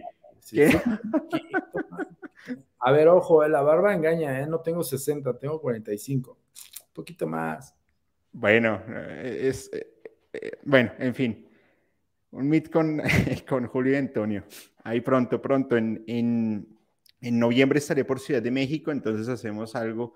Dione Kirkonov dice, oye, me voy a dedicar a hacer subastas y, y ya dejo la, la, la, vaina, miren. Está funcionando. Sí, Becky dice 400 pesos. Ok, ¿quién da más? ¿Quién da mil? ¿Quién da mil? Pero, pero, dólares, chicas, no pesos, ni pesos colombianos ni mexicanos, por favor, dólares. Sí, no, no, no. Miren, Becky da 600. Oiga, esto está bueno. Ya vamos a llegar a mil pesos. muy bien. La Mira, que... digo, digo Kirkorov, mil pesos. La que ve más de, más de, ¿cuántos likes te gusta? Mira esto, 1500 dólares. Okay. La que ve más, que, que, que, así, que diga, güey, este güey yo sí me lo llevo a cenar y a ver qué hago. Que dé más, hacemos un especial con esa persona, para que vean. Hacemos eh, una. Hay para, motivarlos. Antonio ya está de negro para enterrarles el tieso. Listo, sigamos. Yo sé que no quieres que te desmoneticen, cabrón. Yo todavía viéndome como más decente, no, pues vamos a cenar. ¡Órale! ¡Dos mil dólares! Vale, criptomonedas, va. Este, Antonio es el, sex symbol de lo paranormal. Divon, a ver, saludos, Divon, muchísimas gracias. Me siento muy halagado, pero no estoy en venta, pero estuvo para el ejercicio. Yo pensé que. Ahí ya nos desestresamos un poco, ya dijimos cosas eh, extrañas. Realmente fue el, el muñequito que me dio alguna idea y. ¿Qué te pasó ahora? No, nada, es que se escuchó, se escuchó algo raro y volteé y dije que. Pero no, nada. Bueno. Ruiditos normales de los clásicos. vale. Listo. Mm. ¿Cómo es este, este muñeco vudú? Eh, mi investigador y yo dijimos, bueno, él me dijo, ¿lo abrimos? Porque, ojo, el concepto del muñeco vudú, sí lo sabemos, pues los que hemos estudiado esto, que el vudú está formado con la intención de brujerías y que meten cosas como pues animales, de tierra y así, ¿no? Entonces, la verdad es que para nosotros era como hacer una disección de un muñeco vudú, ¿no? Entonces decía, yo la verdad es que sí lo pensé, dije, oh, sí, digo, pero está padre el muñeco, la verdad es que sí me da como cosita abrirlo, ¿no? Pero yo en el sentido de que decía, pues tiene valor porque pues está padre para la colección, punto, ¿no? Deja tú que sea vudú o no vudú, está bien hecho. Y me dice, a ver, hay que pensarlo. no sé, amigo, no sé, déjame checarlo. Y estábamos en el camino. Y entonces él lo traía en la mano, ahorita se los él lo traía así en su mano porque está pesado. Entonces me dice, no manches, ya me pesó este cabrón, te toca, ¿no? y me lo, me lo dio y dije, ah, cabrón, sí está pesado. Le digo, entonces le han de haber puesto tierra y un montón. Y empezamos a, nuestras mentes empezaron a debrayarse. ¿Qué te gusta que haya pesado? ¿Que le metieron palomas, canarios? ¿No? O sea, estábamos platicando en, en, ese como tianguis que estábamos, eh, que, que, nos fuimos a desayunar porque estábamos en otro caso. Este, y ahí lo vi, ¿no? En un puestecito y se lo compró a, la señora esta. Y la señora todavía le, le decía, no jueguen con él, ¿eh? porque sí es poderoso. Y, mi, brother así como, ah, sí, señora, sí, bueno, sale ya, gracias, bye, ¿no? Entonces lo traía en su mano y dijo, está bien pesado, ya te toca, güey, a ver, órale, ya lo cargo yo. Digo, hoy. Bueno, estábamos pensando en eso y en ese, en ese momento, este, ve un, un como especie de tienda santera, vimos los dos una tienda santera y salió un santero y vio el muñeco. Ajá. Empezó a expresar cosas en, pues en, la lengua, de, porque, ojo, una cosa es el santero eh, afrocubano y otra cosa es el yoruba. son, son, dos ondas diferentes, a pesar de que van agarradas de la mano. Ajá, aunque tengan similitud en, sincretismo, ¿no? Pero, mm, bueno, sí hay una, hay una diferencia muy marcada del yoruba. Entonces empezó a hablar como, como estos rituales y empezó a señalar al muñeco. Entonces se le queda viendo a, mi partner y, me dice, te está señalando al muñeco. Le dije, güey, nos va a decir que nos va a leer el futuro, que traemos broncas, y ya sabes, ¿no? Le digo, ya no tenemos tiempo, güey, tenemos que regresar a la camioneta para ver qué onda con el caso. Entonces me dice, pero velo, y en, sale de la tienda y empieza a expresar eso no, no les de decir qué, porque no se le entendía, era como, pues como frases y como tipo de ritual, y señalaba al muñeco, yo lo traía de la mano izquierda, y se lo enseño, le dije, bueno, pues, velo, ¿no? Se metió a su tienda, sale con eleques, con collares, y le enreda collares, y así no lo vio. Oye, ese, sí me, me parece espeluznante. Sí, está muy, ¿por, qué crees que lo compré? Yo dije, está padrísimo para la colección. Vean. Y está pesado, Julio. O sea, no, no es, no es un, no está ligero, ha de pesar. Nosotros incluso lo, yo lo metí a la báscula como fácil dos kilogramos, te lo juro. O sea, no, no es, no es ligero, sí se siente que tiene como, como relleno, como de estos muñecos de trapo, pero no son de trapo, son de como de cuentas con muchas bolitas, ¿sabes? Pero tiene como que otras cosas. Tú cuando lo tocas sientes como cosas, como incluso varas y cosas así. Eh, no, no sé, vi, ese muñeco y me dio cierta incomodidad. ¿No? Y cuando el cuate este, el Yoruba, salió con, varios de estos, de estos collares que son eleques, pues le enredó los eleques y, me, lo volvió a dar y me dice, buenas tardes. Y yo así. Y nosotros nos quedamos y yo dije, y, incluso dudamos, dijimos, oye, pues no lo, pues los venderá o qué onda, ¿no? Y se, me, se fue a su tienda y, le hizo, ese sí me lo sé, que es como él le hizo así. Ok, dije, ¿qué? Es como un saludo, es como una bendición. y, ya, pues, se lo regresamos. Bye. Pero, pues, es, lo, es que, a ver, este no lo puedo traer como así porque pesa, te lo juro. Miren, incluso o sea, vean, vean cómo ahí se dan cuenta que, que sí tiene peso. ¿Y su otro zapatico dónde está? No, así, así lo compramos. O sea, este, este zapato no, lo, nada más tenía este zapato. ¿Y le, lo han pasado por instrumentos? No, este sí no, para que veas, pero ahí te va, así nos llegó la... O sea, esto, este acontecimiento del, Yoruba que le enredó esto, pues dije, eh, no están feos, los collarcitos me gustan, pues que se queden con los collares, nunca se los quité. Ya ahí, ya los tiene todos. ¿Y sabes, eh, adentro lo han abierto o algo? Lo quisimos abrir, pues te digo que llegó un momento en que dijimos, oye, pues ya, o sea, yo ya, trae, los dos estábamos, ¿qué onda? ¿Lo abrimos? ¿Lo abrimos? Y ya fue cuando yo dije, güey, tiene un valor como más de, de, ornato, o sea, sí me, a mí sí me gusta y donde lo puse está padre, porque también como tiene peso, hace que el, en, el ropero, bueno, no es un ropero, es como un librero que tengo como los objetos ahí, hace un peso base en el eje para que no se mueva con los temblores.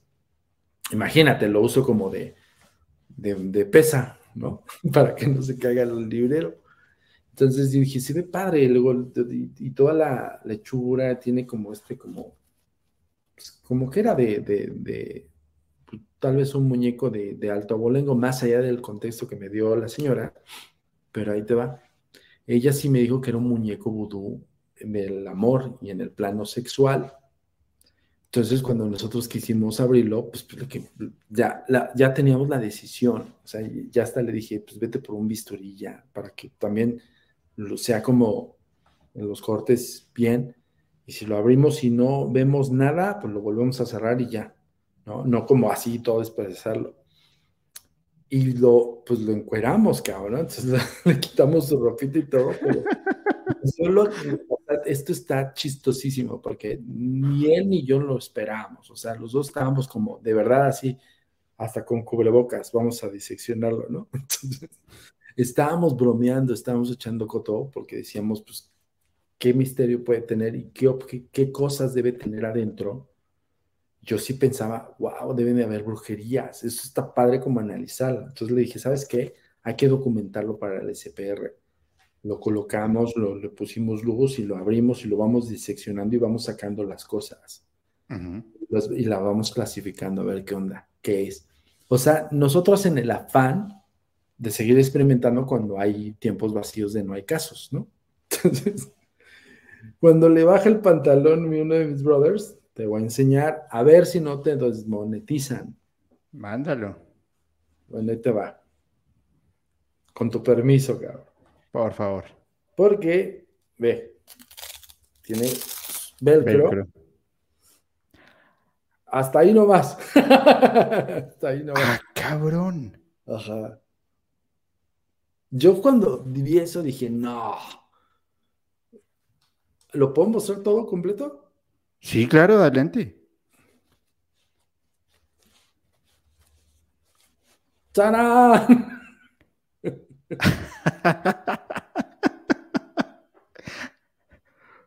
no, hombre, hasta mi, mi, mi padre me dice, ay, güey, te lo cambio, le dice.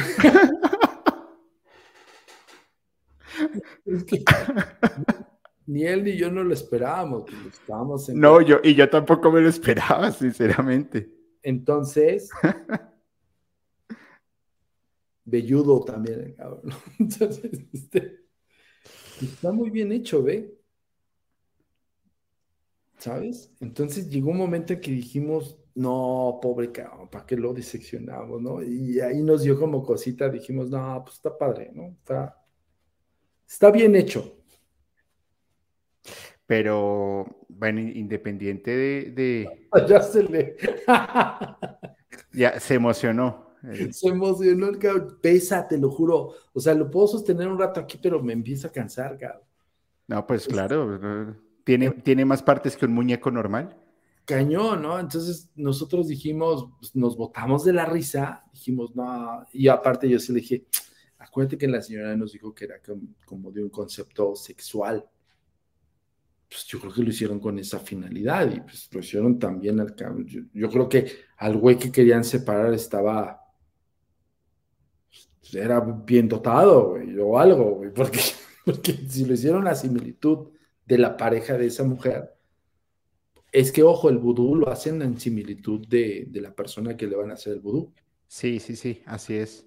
Entonces dijimos, no, hombre, este güey, y empezamos a bromear, la verdad es que nos empezamos a cotorrear y empezamos a especular, pobre güey, o pues, igual y no lo aguantaba, no la aguantaba ella, no sé, empezamos a, te lo juro, puras pelotudeces y así. muertos de la risa, porque la verdad es que se salvó de la disección, porque yo te lo juro, yo pensaba, dije, hay de tener huesos, hay de tener tierra, y te lo juro que yo me imaginaba la presentación de la SPR, me imaginaba mi, diagrama de clasificación de un muñeco vudú, todo diseccionado y con todas las piezas pegadas como cuando eh, buscabas piedras y las clasificabas, así yo me lo imaginaba, ¿no? O sea, yo sí decía, está padre, pero tiene más valía como objeto de ritual, ¿sabes? Pero hay que ver qué tiene dentro de un vudú. Entonces, yo ya estaba preparando como hacer como el tratado del, muñeco vudú con base a todo esto que te estoy diciendo. Y yo dije, pues, por extremidad, pero cuando vimos, dije, pues, épale. No, pues no, pobre cabrón, pues, ¿para qué lo, ¿Qué tal si sí, se lo rebanes y el otro güey, ah, no? no está súper cagado, pero pues es parte de la colección. Y ya, de ahí ya no. Lo, lo, del, lo del Yoruba pues, se nos hizo algo como, pues raro, pero honestamente no nos paramos a preguntarle ni nada, porque literal le puso en los collares y dijimos, bueno, pues es un adorno más y así lo vemos. Pero el tamaño que tiene, Julio. Está impresionante.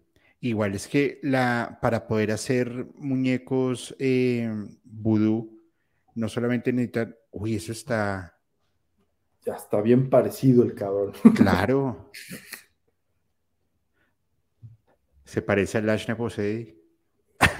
Como, como, gitanón, ¿no? Como yo, yo llega a especular que era como una especie como de gitanón, como gitano, por también la vestimenta, como más españolón, ¿no? Sí, pero sabes, para hacer un, tema de, de, de vudú, más allá de que, de que le hayan puesto pene o testículos, ¿sabes qué, qué me lleva a pensar? Que el muñeco por dentro debe tener eh, inclusive hasta parte humana, raspado de hueso o algo así, porque la carga energética que tiene ese muñeco está brutal. y además, además les voy a decir porque no es un muñeco de juego. Tú lo cargas y no, te lo juro, yo lo estoy cargando con una mano y me lo estoy cambiando de mano porque pesa mucho.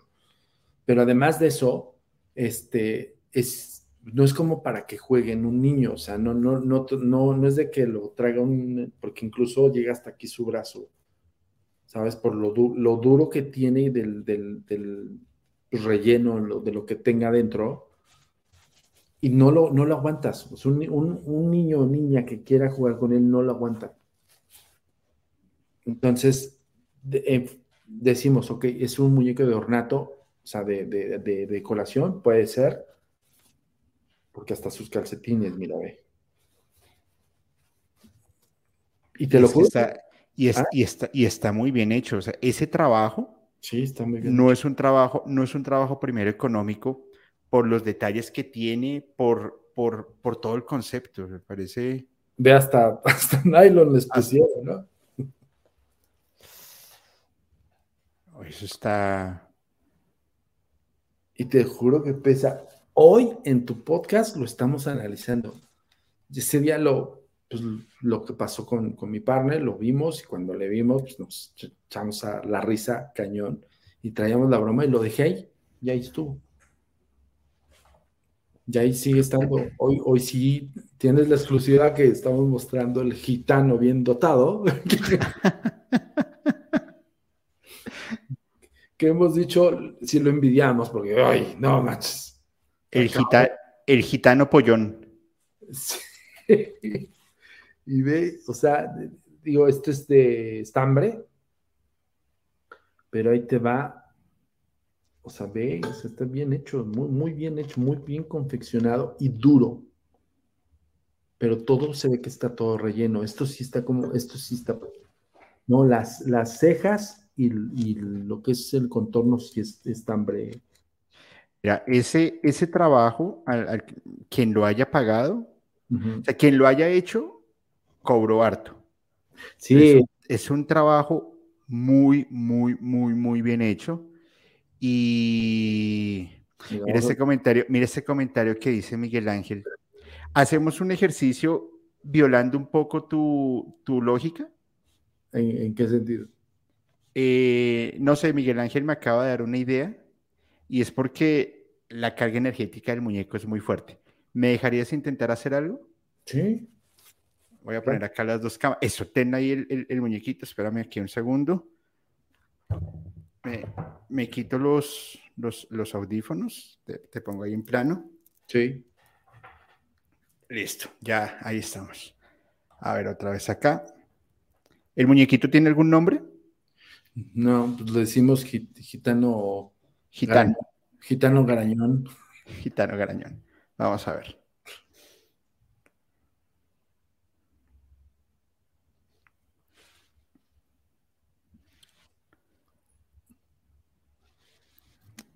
Aquí, perfecto.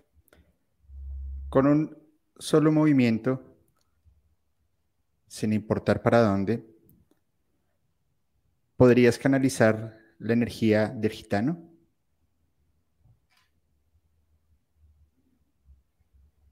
Mira.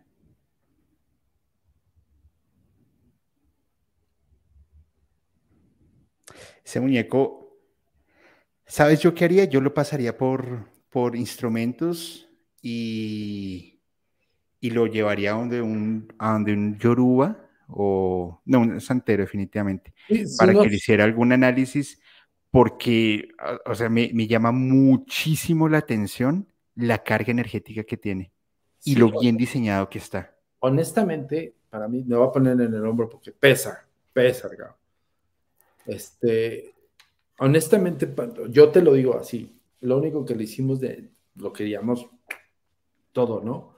Porque cierto que sigo pensando que tiene un montón de cosas brujeriles, porque se siente, tú, tú, cuando lo tientas y lo estás como buscando sobre del, del propio relleno, sientes como varas, como, ¿sabes? Cuando yo lo quería como medio doblar, no se puede. O sea, llega un momento en que la tela ya no te deja. Entonces, por eso nos daba la, noción de ábrelo y desmenúzalo y clasifícalo. Claro. ¿No?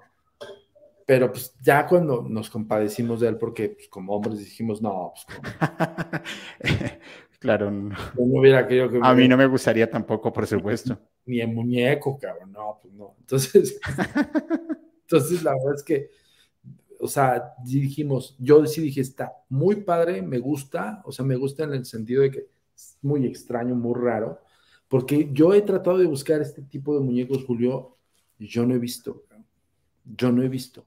He visto similares en el sentido de tal vez artesanales, pero no como, como con este tipo de chura, con este tipo de, como, como sí, como el de la marioneta de Birmania, como muy exquisitos, ¿sabes? A pesar de que el muñeco es burdo en el sentido de, no es como la marioneta que está, que está tallada su, rostro o pintado. También este, pero, pero está bien hecho. Entonces yo ya le vi como el, valor de un objeto raro, extraño, que pertenece a la colección de, los objetos. Posiblemente embrujado, no lo sabemos, posiblemente cargado energéticamente, tampoco lo hemos sabido es un buen punto, no le hemos pasado el IMF, el, detector de campos. Lo vamos a hacer, a ver qué sucede. Y sí está muy raro que pues el Yoruba le haya puesto, pero le puso un montón, ¿ve? Sí, no, es que tiene, tiene, tiene demasiadas protecciones. O sea, es, tiene muchas protecciones porque debe estar encerrando algo muy fuerte, porque vuelvo y te digo, la energía es bastante densa. Pero, insisto, la cantidad de detalles está bastante fuerte. Eh, yo creo que un, babalao podría dar muchas, muchas explicaciones. Sí, yo creo que sí. Yo, yo la verdad es que tampoco es, es, la, es la primera vez que lo mostramos en público. Y, y sí, algún, en algún punto este, tengo amigos yorubas y me han dicho, por ejemplo, que este es Sorula, que este es eh, el Eguá o el Egba, este de acá. El Eguá. Ajá, este no me acuerdo quién es. Pero vaya, o sea, te digo, la, única cuestión rara, extraña, es de que el Yoruba ese pues, se salió haciendo letanías diversas y así, y pues sacó los eleques y, y me lo volví a dar y se despidió como diciendo, ya hice mi labor. Yo siempre he dicho, ah, qué buena forma de vender, güey, pero no nos vas a vender nada, ¿no? Y ya nos fuimos. Entonces, con respeto me hizo el, el, H, que es ese saludo, H, sí. y se lo regresamos, H, punto, San se acabó y punto, por respeto. Y estuvo, claro. Y ya, no nos regresamos ni a preguntarle, oye, ¿por qué? No, nada, nada. Y vamos a otro lado.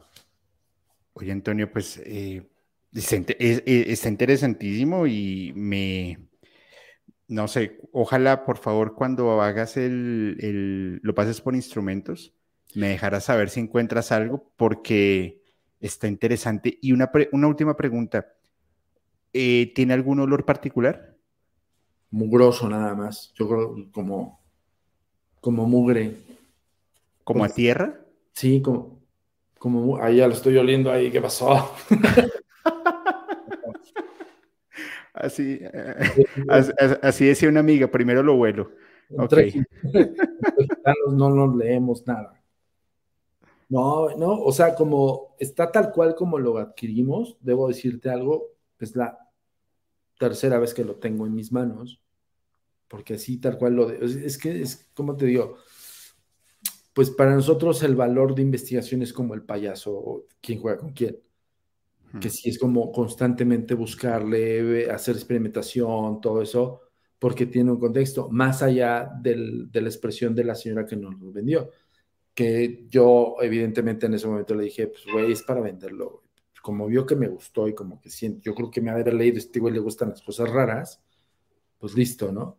Entonces, yo lo tomé de esa manera, nunca lo tomé eh, como que sí está embrujado pero justo también cuando dije, güey, el, el Yoruba, como por qué sale de su tienda con, por qué se molesta, ¿sabes? O sea, ¿por qué no me dijo, oye, está padre tu muñeco? O ¿por qué no me dijo, ten cuidado con ese muñeco? sencillo, porque él, porque él sabe lo que encierra.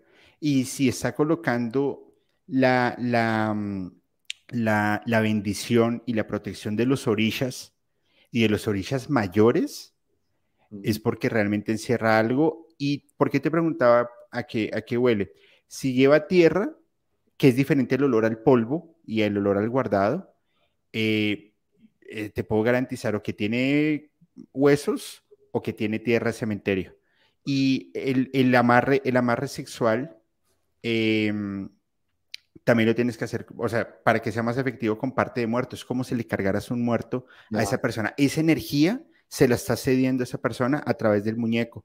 Y con todo lo bien detallado, elaborado y demás, mm, está bastante sí, yo, yo honestamente, de la marioneta a este, este me, me, me, atrapa más por... A mí también. Porque la marioneta sí se ve como que te la compras en una tienda de, de artesanías de Birmania, ¿no? Siento. Este no. Este no, este sí es como, exacto, mandado a hacer para algo.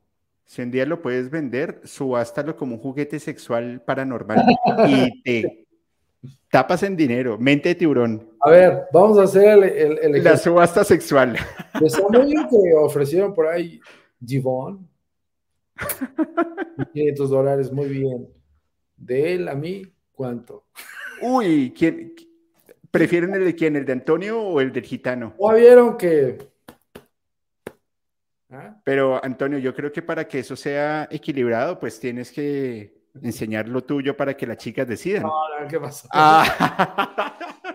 que lo descubran las chicuelas. Que las chimbitas. las chimbitas. No, la verdad es que este, lo tomamos de broma, pero, pero te lo juro, a, mí la, la, de Birmania me gusta por lo exquisito como está hecha. Y efectivamente es una marca de, de Birmania, pero siento que vas a Birmania y las encuentras en una tienda de artesanía. Claro. Una tienda de antigüedades, ese muñeco no. Este no, exacto. Este está hecho para algo.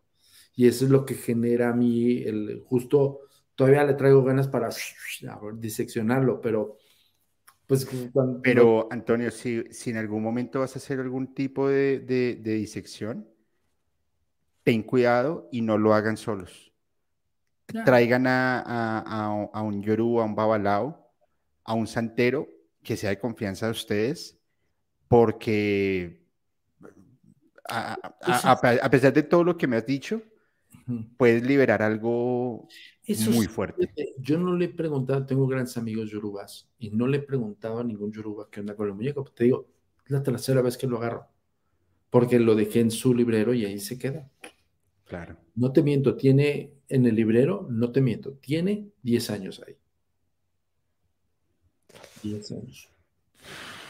Pues Antonio, eh, sinceramente me has volado la cabeza con, con las evidencias, con, con, el gitano y, ¿Quién da, la verdad... ¿quién da más por este gitanito? Mira. Uh, si fuera en cámara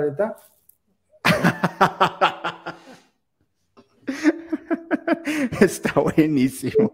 ¿Quién da más por el gitano dotado? viene, viene, viene con movimientos incorporados sin pilas. A veces corre, pero con el Salmo 91 se, se tranquiliza. Bueno, ahí está, este, es de la colección. Igual cuando vengas acá a la Ciudad de México, igual grabamos algo. Claro. Los ves así, ya te das con la revisión, amigo. No, así nomás, simplemente los veo. no me voy a dar con nada, lo, lo, veo, yo con eso estoy tranquilo. Oye, Antonio, pues eh, para mí ha sido un placer, placer, placer completo haber podido haber hecho un capítulo contigo. Llevábamos casi tres meses eh, en, en, ires y venires hasta que se dio el día y con todas las fallas técnicas, fíjate que eh, ah, salió un tremendo, tremendo capítulo.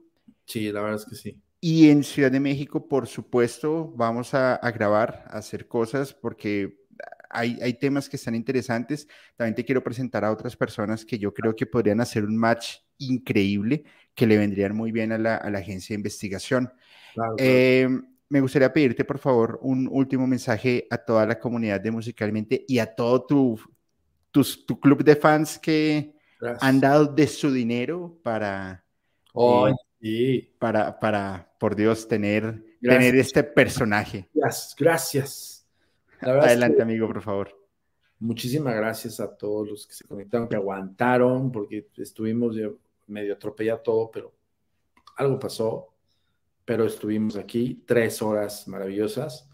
Y pues este les pediría que se suscriban al canal de los agentes de negro. Por supuesto. O al canal de Agencia Mexicana de Investigación Paranormal. Cada semana subimos un contenido y lo que estamos haciendo ahorita últimamente abriendo expedientes Ejemplo, lo que comentamos en la entrevista, pues tenemos poco tiempo, pero cuando desmenuzamos un expediente como el de Augusto, ahora sí que abrimos el archivo, amigo, y sacamos todo el, expediente y empezó, empiezo yo a narrar todos los hechos con base a las comprobaciones. Entonces, para que no se pierdan esos expedientes secretos de la MIB, vayan y suscríbanse a Agentes de Negro o bien eh, síganos en Agencia Mexicana de Investigación Paranormal en la fanpage. Ahí estamos a sus órdenes y mil gracias, Julio. Gracias por la invitación. No, Antonio, gracias. Eh, musicalmente es, es, tu casa, por supuesto. A toda la comunidad, por favor, pasen a seguir a Antonio Zamudio, tanto en Instagram como en Facebook, como en YouTube. Vamos a estar dejando los enlaces. Igual en la descripción del capítulo está el enlace eh, para que pasen y se suscriban porque también hacen trabajos maravillosos y todo lo que se viene pues va a estar eh, increíble. De igual manera, les recuerdo, por favor, esta semana, el día miércoles, capítulo ya grabado en Ciudad de México con Don Metal, que estuvo de 10 puntos. Jueves, primer capítulo, despertar, eh, despertar de una nueva conciencia con Rosa Álvarez y Pablo Robles. Sábado, capítulo con mi queridísima amiga Patricia eh, Cepeda. Y domingo, capítulo sobre astrología con Alberto Acosta. Entonces venimos con una semana bastante intensa. Antonio, y bien dotado, está buenísimo. Les deseo una excelente noche y muchas gracias por habernos acompañado. Gracias. y a toda la comunidad, si este capítulo les ha gustado, por favor, suscríbanse al canal, compártanlo, sigan ayudándonos para que la comunidad crezca y nos vemos el miércoles. Sientan la música, vivan la música, pero piensen de una forma totalmente diferente. Soy Julio y les deseo muy buenas noches. Bye. Hola, hola, ¿cómo están? Soy Julio, musicalmente paranormal, y quiero comentarles algo. En mi búsqueda de historias de miedo, de terror, de suspenso, me encontré con un podcast que realmente me tiene fascinado y es Archivos Perdidos Podcast, un colectivo de historias de terror de México, la cual, mediante las historias que ustedes pueden enviar por Voice Note, ellos las van a contar de una manera alucinante. Realmente se los súper recomiendo. Archivos Perdidos Podcast. Y esto lo pueden escuchar en Spotify, Apple Podcast o cualquiera de sus plataformas de preferencia. Soy Julio Musicalmente Paranormal y les envío un abrazo.